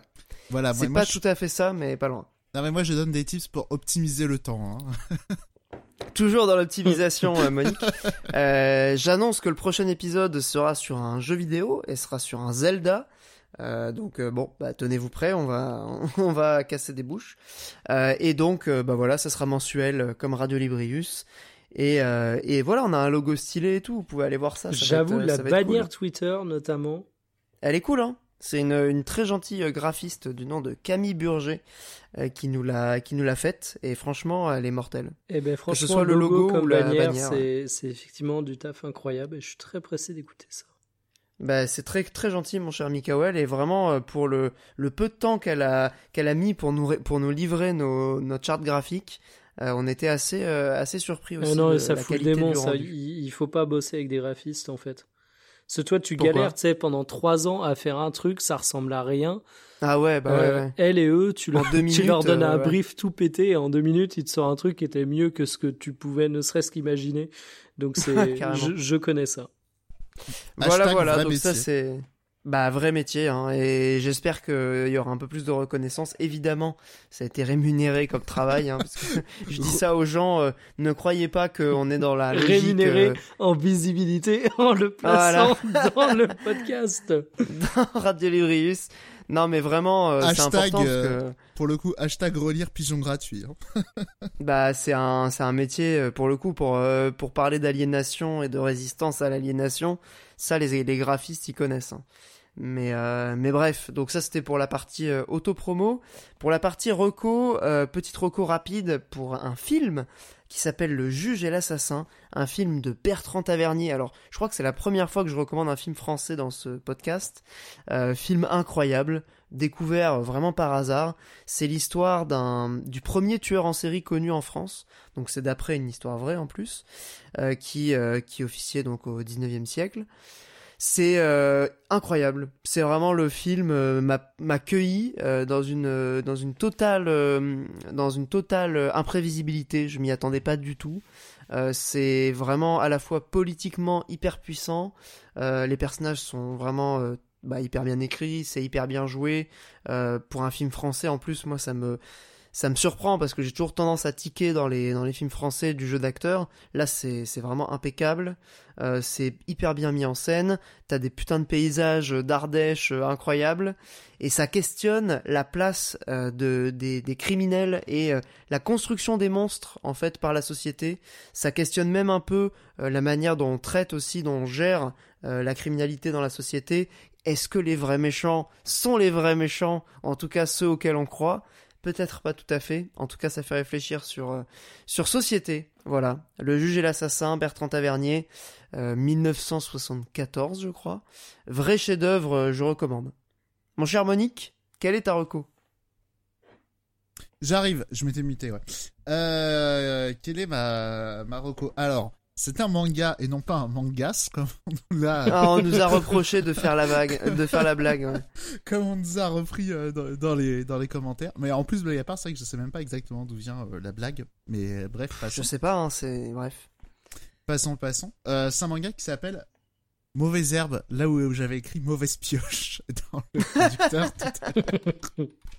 Aïe aïe aïe. Je sais pas d'où ça vient, mauvaise pioche, mais euh, non, non, euh, mauvaise herbe. Du coup, apparemment, c'est un manga assez connu. Parce que moi, j'y suis vraiment allé euh, client Kun euh, qui va dans, dans sa librairie de, de, de BD qui fait ouais, ça dit quoi, machin. euh, ouais, prix d'Angoulême, je crois, un truc comme ça. Qu'est-ce qu'il a écrit C'est récent du coup? Euh, Le dernier tome est sorti, je crois, en début d'année. En tout cas, ouais, à un prix de quelque chose. Voilà. Et j'ai la flemme de retrouver le truc. Le lézard noir, l'éditeur. Oui, exactement. Et euh, bah attends, on va même euh, balancer le nom de l'auteur, hein, tant qu'on y est. Euh, tac, tac, tac. Keigo Shinzo. Voilà. C'était celui qui, euh, chez le même éditeur, avait pour le coup sorti, j'attrape l'autre truc qui est à côté, l'auto-école du collège Moriyama. Voilà. Que, Qui était bien aussi. qui était très sympa aussi et assez éloigné en enfin éloigné comment dire ouais, tu c'est l'auteur a un style assez versatile on va dire ça comme ça Euh, parce que pour le coup euh, l'auto école tout ça c'était un alors c'était très comédie pour le coup et euh, donc il y avait un trait euh, très rond et tout là on est sur un style beaucoup plus détaillé beaucoup plus froid parce que ça aborde des questions euh, des questions de société aussi euh, beaucoup plus froides. Euh, pour pitcher le truc, en gros, ça commence dans une euh, maison close dans laquelle travaillent des mineurs. Et euh, du coup, il y a une. Ça commence par. euh, Bonne ambiance, putain. Voilà, des policiers qui font une descente là-bas, et après, on va suivre les aventures de. Je sais plus comment elle s'appelle, la gamine. Euh. Exactement. Pierre a été une fois un, rés- un résumé, j'imagine. Et, Ouais. euh, et voilà, du coup, on va la suivre dans ses dans ses euh, aventures de euh, comment dire de la marginal vie quoi on va dire ça comme ça et euh, de- va se lier une relation avec un policier qui va voir en elle aussi l'une euh, enfin sa fille qui était décédée. Voilà ça c'est vraiment le le dos euh, du, du premier tome. Et, euh, et voilà. C'est je disais que le, le, le dessin était assez rond et tout sur le précédent manga. Mais là aussi c'est vrai que déjà il y a un peu une une enfin un effet de comment dire c'est assez surprenant d'avoir un, un trait assez esthétique assez rond et d'avoir des thématiques assez dures Ah, et pour le coup le ton l'écriture la mise en scène et tout elle est assez juste pour le coup. Euh, mais après voilà tous les trigger warnings du monde euh, c'est assez glauque. Euh, voilà. Mais c'est mais c'est vachement bien Ça aborde des trucs sérieux de manière un peu sérieuse, si j'ai bien compris. Exactement. Mais c'est pas avec un trait trop sérieux. Bah ouais, non, mais c'est justement, c'est ça qui est, qui est intéressant, justement. euh, Vous pouvez euh, faire toutes les interprétations que vous voulez euh, là-dessus. Mais en tout cas, l'écriture et, euh, et la narration, je la trouve assez juste. Et euh, voilà, ça tombe assez peu dans le morbide ou dans le. comment ça s'appelle? Dans le glauque, ouais. Ouais, mais aussi dans, dans l'autre sens, dans le. Dans le porn, ouais, triste non, porn. non, quoi. non, pas du tout dans ce, dans ce sens-là. Non, même au côté, comment ça s'appelle? Le côté très euh, bon sentiment et tout, je trouve qu'il arrive à, à rester euh, toujours très juste. Et, D'accord, ouais. euh, et voilà. Et, Oui, et- c'est pas mélodramatique. ouais, voilà, on va dire ça comme ça. Et aussi, euh, le truc, c'est voilà, c'est euh, globalement, c'est pas non plus. euh, Typiquement, toi, le dessin, il est pas euh, hyper glauque aussi. L'histoire, elle n'est pas dépeinte de manière si glauque que ça aussi, alors que ça raconte des trucs. Enfin bref, le, c'est, je trouve que le ton a bien été trouvé pour euh, traiter de ce sujet-là. Et, euh, et voilà, voilà, c'est, va- c'est vachement sympa. C'est en 4 tomes, en plus, c'est pas très long. Vous pouvez même passer des pages. T'as l'optimisation du temps, quoi. Non, je, je rigole. voilà. Eh Non, ben, en tout plus, cas, moi, ça m'a, ça m'a saucé. Hein. Je, j'irai acheter ça demain à ma petite librairie de quartier euh, Non, parce que, de bande blague- dessinée. parce que faire, c'est vraiment très beau aussi. Ouais, ça a l'air super beau en plus. Bah écoute, en plus c'est en 4 tomes, donc euh, assez court. Euh, ça a l'air vraiment mortel. Bah merci pour la reco, mon cher Monique. Je n'en vois que, je ne vois que des bons avis et euh, ça me, ça me chauffe bien perso. Mikael, quelle est ta reco? Ah bah je vois que ta reco c'est aussi un truc euh, assez, euh, assez glauque euh, et assez, euh, Hashtag société, hashtag joyeux, voilà. Mais en assez vrai, sérieux. Mais on est sur des recos trop sérieuses là aujourd'hui. Mais hein. non, mais parce que moi, tu vois, j'avais des recos sérieuses à faire. Je me suis dit, je vais plutôt faire une reco qui parle de, qui part de deux MP échangés avec Monique et qui sont un peu de la merde. Pourquoi je dis ça? En, en, en fait, j'ai envoyé à Monique, euh, je, je crois que c'est à toi que j'avais envoyé Monique, je suis quasiment sûr. Enfin bref, euh, vous êtes au courant de tout ce qui se passe aux États-Unis, évolution de la législation, avortement, tout, tout ça, tout ça. Ouais, Et en gros, j'envoie le MP dans notre conversation en disant euh, Ah putain, je suis en train de regarder The Handmaid's Tale en ce moment. Euh, Euh, voilà quoi. Et, et, après, tu vois, je renvoie un MP genre 10 minutes plus tard en me disant oh putain j'ai fait au premier degré les gens qui font euh, oh euh, ça devient Black Mirror quoi. en, sachant que les mecs qui disent au premier degré ça devient Black Mirror, c'est hashtag on vit dans une société gros cerveau. Et là je me suis dit ok est-ce que euh, Handmaid's Tales, enfin la servante écarlate peut être considérée comme Black Mirror, hashtag gros cerveau, hashtag on vit dans une société? Euh, ma première réaction était de me dire non, c'est pas exactement la même chose parce qu'en gros Black Mirror, euh, ah, la technologie est aliénante, on y va de plus en plus, c'est quelque chose qui fait plutôt consensus. Alors que, à contrario, je pense que la servante écarlate, je vais la dire à française pour vous éviter euh, de rager sur mon accent incroyable, bah, ça parle des droits des femmes qui sont considérés dans pas mal de pays, et notamment en France, comme quelque chose d'acquis et pas mis en danger. Enfin, du moins, les gens qui ne le vivent pas ont pas l'impression que c'est quelque chose qui est mis en danger, et qui est pas quelque chose qui est problématique. Et pourtant, c'est quelque chose où il y a encore plein de problèmes, c'est quelque chose qui peut être mis en danger. Donc, la société est pas aussi obvious que Black Mirror. Donc, je me suis dit, ok, ça va je peux me permettre ce petit premier degré. Et en fait, jamais totalement acquis en fait. Hein. Ouais, voilà. Et en plus, on le voit d'autant plus aujourd'hui. Et je pense qu'on a besoin de le rappeler. Là où le fait de rappeler que la technologie est aliénante, euh, ok, merci, tout le monde est au courant. Quoi. Et, et là, en fait, où, où j'ai le deuxième niveau de lecture, c'est que moi, j'avais vu la première saison de La Servante écarlate. Euh, J'en suis désormais à la fin de la saison 3. Et, euh, et putain, en fait, je suis un peu déçu. Ah ouais, moi j'avais vu que la première saison aussi. Euh, eh ben, elles sont pas si bien les suites? En fait, elles sont très bien, mais elles sont pas bien pour les mêmes raisons. La première saison est intéressante dans le sens où, euh, ben, pour ce côté un peu euh, lanceur d'alerte entre ouais, guillemets. politique justement. Euh, voilà, il y a toujours un petit peu de politique dans les autres saisons, mais honnêtement, euh, je vais pas faire la petite liste des incohérences qui m'ont fait péter un câble sur l'univers. Je pourrais m'amuser à le faire, mais un, ça spoilerait, et deux, ça aurait pas beaucoup d'intérêt. Mais en fait, euh, je l'arrange quand même partie euh, dans cette partie de série qui ont une très très bonne idée et qui ont un peu de mal à développer par la suite. Alors ça s'écroule pas du tout comme ça peut être le cas pour certaines séries. Ça continue à diffuser des messages qui sont un peu plus intelligents que ce que tu vois de la moyenne des séries. Mais, euh, mais ok, je me suis dit, bon, c'est quand même pas le truc que je citerais culturellement premier degré comme euh, mon Dieu, on nous avait prévenu. Donc voilà, c'était juste sur euh, cette petite dynamique de est-ce que je fais premier degré, oh mon Dieu, Black Mirror ou pas et, et, du coup, bon, bah, est-ce que j'ai besoin de vous recommander cette série? Je pense que tous les gens qui pouvaient être potentiellement intéressés l'ont déjà vue. Et, et c'est plutôt de la bonne cam malgré tout. Bah moi j'ai pas vu les saisons euh, suivantes, euh, enfin après la première du coup. Je te dissuade euh, pas d'y aller, hein, mais je serais très curieux d'avoir ton retour. Moi je je sais que ce qui me fascine dans ce genre de série d'anticipation ou de livre ou de film ou n'importe quoi, euh, l'univers. Hein. Ouais, j'en ai enfin, grosso moi, modo. Euh, ben moi aussi, j'en ai un peu rien à faire des personnages, j'en ai un peu rien à faire des intrigues, mais euh, je vais être intéressé par euh, la politique, comment on en est arrivé là, ce que ça décrit de cette société et comment tu pourras en arriver là de manière très concrète. Et je trouve que c'est le brio de la saison 1 en fait, c'est que tu te rends compte que le basculement, il se fait de manière plutôt naturelle et terriblement réaliste.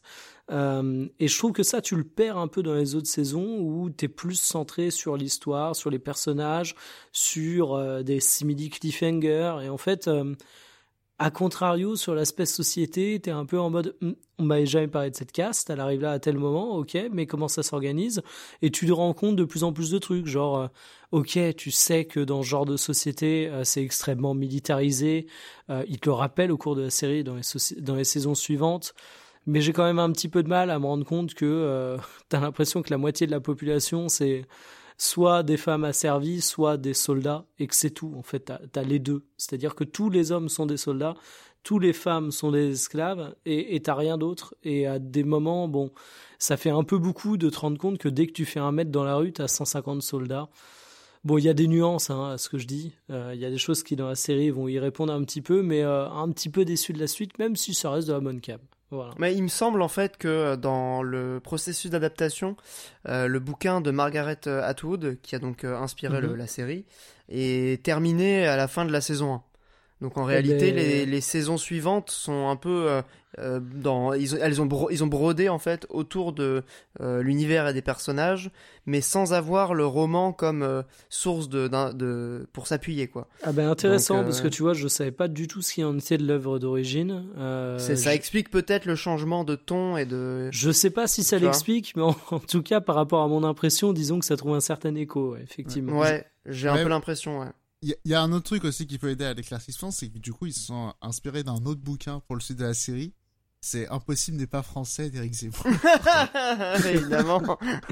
non, mais, mais rigole, mais quand je dis que c'est des Ah choses qui. euh, c'est, en fait, bon, là, désolé, on va recommencer un peu de politique, hein, mais. euh, Mais il est contre l'avortement, je crois, Eric Zemmour. Bah, Mais- il, voulait mais- mettre des, il voulait mettre des primes aux naissances aussi. C'est pour ça oui, que bah, notamment, non, mais. Une société veut où mettre les femmes font des enfants et les hommes sont des soldats, c'est littéralement Et- le projet de l'extrême droite. Et, hein. et c'est pareil euh, quand tu regardes, euh, quand tu regardes ce qu'il va dire sur le pouvoir, sur la place des femmes dans la société dans la politique. Euh, c'est des choses qui sont très très proches des premières étapes qui sont décrites dans la saison 1 de La Servante écarlate et, et qui sont euh, fascinantes, mais dans le mauvais sens du terme, quoi. C'est-à-dire que tu dis, euh, en fait, le monde, quand tu le regardes de loin de La Servante écarlate, ça apparaît comme une dystopie complètement délirante et ignoble. Et en fait, bah, tu te rends compte que le basculement vers ce type de société, malheureusement, il peut se faire extrêmement facilement et que euh, aujourd'hui, euh, des gens qui ont des projets similaires, c'est même pas des signaux faibles qu'il y a. Tu vois, tu l'as dit sur la vanne et la vanne marche parce que c'est tellement gros que c'est évident et donc voilà. Enfin, ce euh, petite déprime de fin. Merci, au revoir. Soci- Société, quoi. Ouais. Mais on était Société. très dans la société là. Et en plus, t'ajoutes à la servante écarlate le fait qu'on sera aussi dans Black Mirror demain. Oh putain, terrible. Et on, Bah, on sera, on sera aussi dans Kirby, hein, si Jadot n'est pas, euh, n'est pas ministre. C'est vrai. Bon, effectivement, euh, je pense qu'on était un peu dans, dans société pour euh, cette, euh, cette rubrique euh, hors jeu. Et, et la société n'attend pas. Je, non, j'essaie de trouver une, une phrase de conclusion. J'ai Je- oublié c'est quoi le, le nom de ce film aussi, là, sur l'écologie, sur Netflix, là, comment il s'appelle déjà Sur l'écologie, Ouais, genre, ah, les gens, ils regardent le monde tomber, là, comment ça s'appelle l'effondrement? Non, non, mais bref, le, bref, le film de Netflix, là, où les, Ah c'est la fin Oui, du monde et les gens, ils euh, regardent euh, de euh, manière amusée. Merde, avec euh, DiCaprio. Ouais, Ah, tu voilà. l'as vu, Don't Mikael Look Up. Don't Look Up. Bah voilà, notre podcast, c'est un peu Don't Look Up. Parce que du coup, Mais- c'est que de la fin du monde. C'est vrai. Mais Mais C'était moins bien drôle. Don't Look Up pour le coup. Ouais, c'était sais bien. rien. Ah, en vrai, c'est trop coup, long je, pour je conseille, ouais. Ouais, voilà. Ouais, ça dure trop longtemps pour toi, Monique, désolé. Bah après, il y a le x2 sur Netflix, hein, mais bon. Oh là là, il y a ça vraiment? Je sais pas.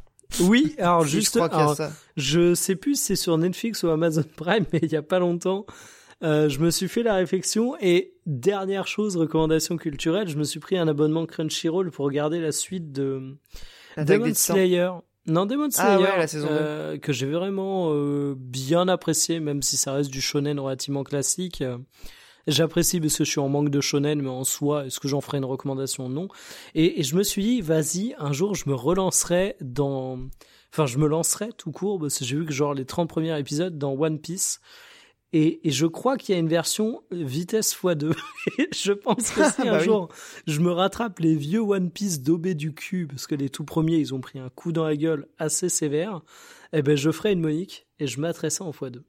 Mais sinon, tu lis le manga Euh, le manga, pardon? Ouais, mais alors si tu veux, il y a combien de tomes du manga? 101. à, à Là, on a passé euh, le centième. à combien d'euros le tome? Euh, Ictorrent. Ouais. Ah non, mais alors, il y a un moment. euh, déjà, si tu veux, je suis frustré quand je lis des mangas de pas avoir les. Ce qui est souvent des. de- Enfin, les animés ont souvent des musiques absolument sublimes, je trouve. Donc, déjà, cette frustration. Mais je me rattrape par la qualité du dessin et le papier. Mais alors, lire des scans sur internet, non, mais. Non, Bah, mais non, pas des scans. Euh, T'achètes une Tu lis liseuse les- très chère et c'est et c'est stylé. Bah, moi, j'ai une liseuse très chère et c'est stylé. Non, mais non, non, non. Je, je suis désolé. euh, c'est là, c'est la, la sauvagerie à l'état pur. Euh, on vit dans, Carrément. On vit dans une société où on a parlé de trucs terribles, on a parlé de Black Mirror, on a parlé de la servante écarlate, et là t'ajoutes ça pour me plomber, c'est c'est terrible. N'empêche, si le rendu est stylé. euh, si je peux me permettre, euh, vraiment se lancer dans One Piece, euh, passer un certain âge, Euh, c'est un peu comme se mettre à Linux euh, au bout d'un moment. Ou, ou changer ou se mettre au Dvorak ou au Bepo pour son clavier. C'est au bout d'un moment, euh, t'as fait tes choix de vie, euh, faut vivre avec. hein. Ouais, mais si tu veux, j'aime bien le côté être en bas d'une montagne, quoi. Ouais, mais l'ange de la mort est à tes trousses, Mikael. C'est pas possible. hein. Ah, mais en x2, C'est- justement. Écoute, c'est c'est- c'est un conseil d'ami que je te donne, mais au bout d'un moment, voilà, faut, faut accepter son sort. Eh, Ouais, je mets ses choix. Tu sais, je suis l'homme qui a fait 165 heures sur Ring Fit. Si Mais- euh, à chaque fois je l'avais fait devant du One Piece, déjà j'aurais rattrapé un peu mon retard. Ah Euh, bah voilà, oui. T'es le, t'es le, t'es le Sisyphe qui pousse euh, la, le- l'anneau que- de Ring Fit euh, en haut de la montagne. tu redescends à chaque fois. Parce que en vrai, c'est combien? C'est si t'enlèves générique et tout, c'est euh, genre 20 minutes les épisodes? Ouais, il y a la moitié c'est des fillers. tu peux Allez, les sauter. Hein. Ben, du coup, je vais mettre une moyenne de 18 minutes par épisode en enlevant les fillers. Ça fait Ouais. euh, ça fait que j'aurais pu regarder 550 épisodes durant mon Ring Fit. Et bah voilà. Et, Ça fait et quoi, il y en a franchement, combien aujourd'hui? 1000 non? La moitié. T'aurais Eh, pu faire la eh moitié. ben voilà, et du coup, mes prochaines heures de Ring Fit Et- seront Il y, a, devant. il- il y a pas de souci, je te rappelle juste d'être réaliste, mais si t'aimes les défis aussi, il y a une grande série qui s'est arrêtée il y a pas longtemps, et aussi il y a des milliers d'épisodes, c'est Plus Belle la Vie, il y a pas de problème. Ah, c'est terminé Ah ouais. C'est Ah c'est le- putain. Alors, c'est le moment, c'est- vous pouvez, vous pouvez regarder Plus Belle la Vie, c'est Mais fini, c'est là bon. qu'on voit Vous que t'es pas un connaisseur. ça. Parce que le plaisir de Plus Belle la Vie, c'était d'avoir euh, des épisodes qui étaient tournés au fur et à mesure. de Alors, ce que j'ai si- compris. Alors, si je peux me permettre, je te laisserai pas de me traiter de personne qui ne connaît pas Plus Belle la Vie, parce que j'ai regardé pendant 5 ans. Mais on n'a pas déjà eu ce débat en plus. Peut-être. Est-ce qu'il y avait. T'as regardé pendant au 5 début, ans hein. à quelle période? Est-ce qu'il y a eu des plus belles la vie, genre Gilets jaunes, tu vois, où ils en parlaient et tout Alors oui, c'est alors en vrai oui c'est sûr parce qu'il y a toujours eu euh, ça a toujours suivi euh, on va dire euh, les questions de société et l'actualité plus belle la vie. Tu crois? Ah putain, on a loupé peut-être Plus Belle la Vie qui fait des refs à Poutine, quoi. Ah mais euh, ah, je crois que ça s'est déjà arrêté cette année. Mais non mais c'est sûr qu'il y a eu des trucs sur le confinement et tout dans plus belle la vie. hein. Bah ouais, évidemment. Ah non c'était Incroyable. en pause pendant le confinement. Ouais, j'ai peut-être une connerie. Ils étaient en pause, peut-être, ouais. Ouais c'est pas impossible. Mais- non, mais, mais il y a ça, Désolé mais de vous couper. Désolé de vous même- couper. Ah, attends deux secondes il y avait même des soirées spéciales genre des intrigues en 5 épisodes et toute plus belle la vie. Hein. Ah oui, en des, prime des time. prime time. Eh oui. Ah bah oui. Bah oui. Qui ont même été adaptés en jeu vidéo sur DS. Hein. Ah ouais, vraiment. Avec Plus belle la vie versus euh, le docteur Liviard, je crois il s'appelait. Il est temps d'arrêter ce podcast. qu'il est temps de finir ce podcast. hein. Quand on est sur le jeu vidéo Plus belle la vie sur DS, là, je pense qu'il est temps de, de s'alimenter En et de dormir. en vrai, c'était du gâchis parce qu'il y a un truc avec le lore de Plus belle la vie. Mais bref. Ouais. Bah écoute, euh, ce sera, un- ce sera à jamais euh, le grand drame de la télévision euh, française. Sur ces belles paroles, je pense qu'il est temps, messieurs, de conclure. Ce podcast, qui a duré quand même euh, bien longtemps, et qui se termine euh, par des considérations, euh, je saurais même pas les qualifier. Euh, bah du coup on dit merci aux auditeurs, merci aux abonnés Patreon, on les remercie vraiment très chaleureusement et on remercie particulièrement Barbour comme toujours qui est qui est toujours parmi nos, abonnés fidèles, Massimo Bartolone, Punished Snail, tous les autres qui nous soutiennent sur Patreon. Et euh, voilà, bah, on se retrouve du coup le mois prochain pour un nouvel épisode avec plein de nouvelles chroniques et euh, ça va être cool. Voilà. On aura été au Stunfest, on pourra peut-être vous faire un, un petit débrief avec euh, l'ami Monique. Euh, voilà. Bon, bah Bon. merci à vous et puis euh, à très bientôt, enfin à dans un mois. Salut les amis. Salut, salut. Salut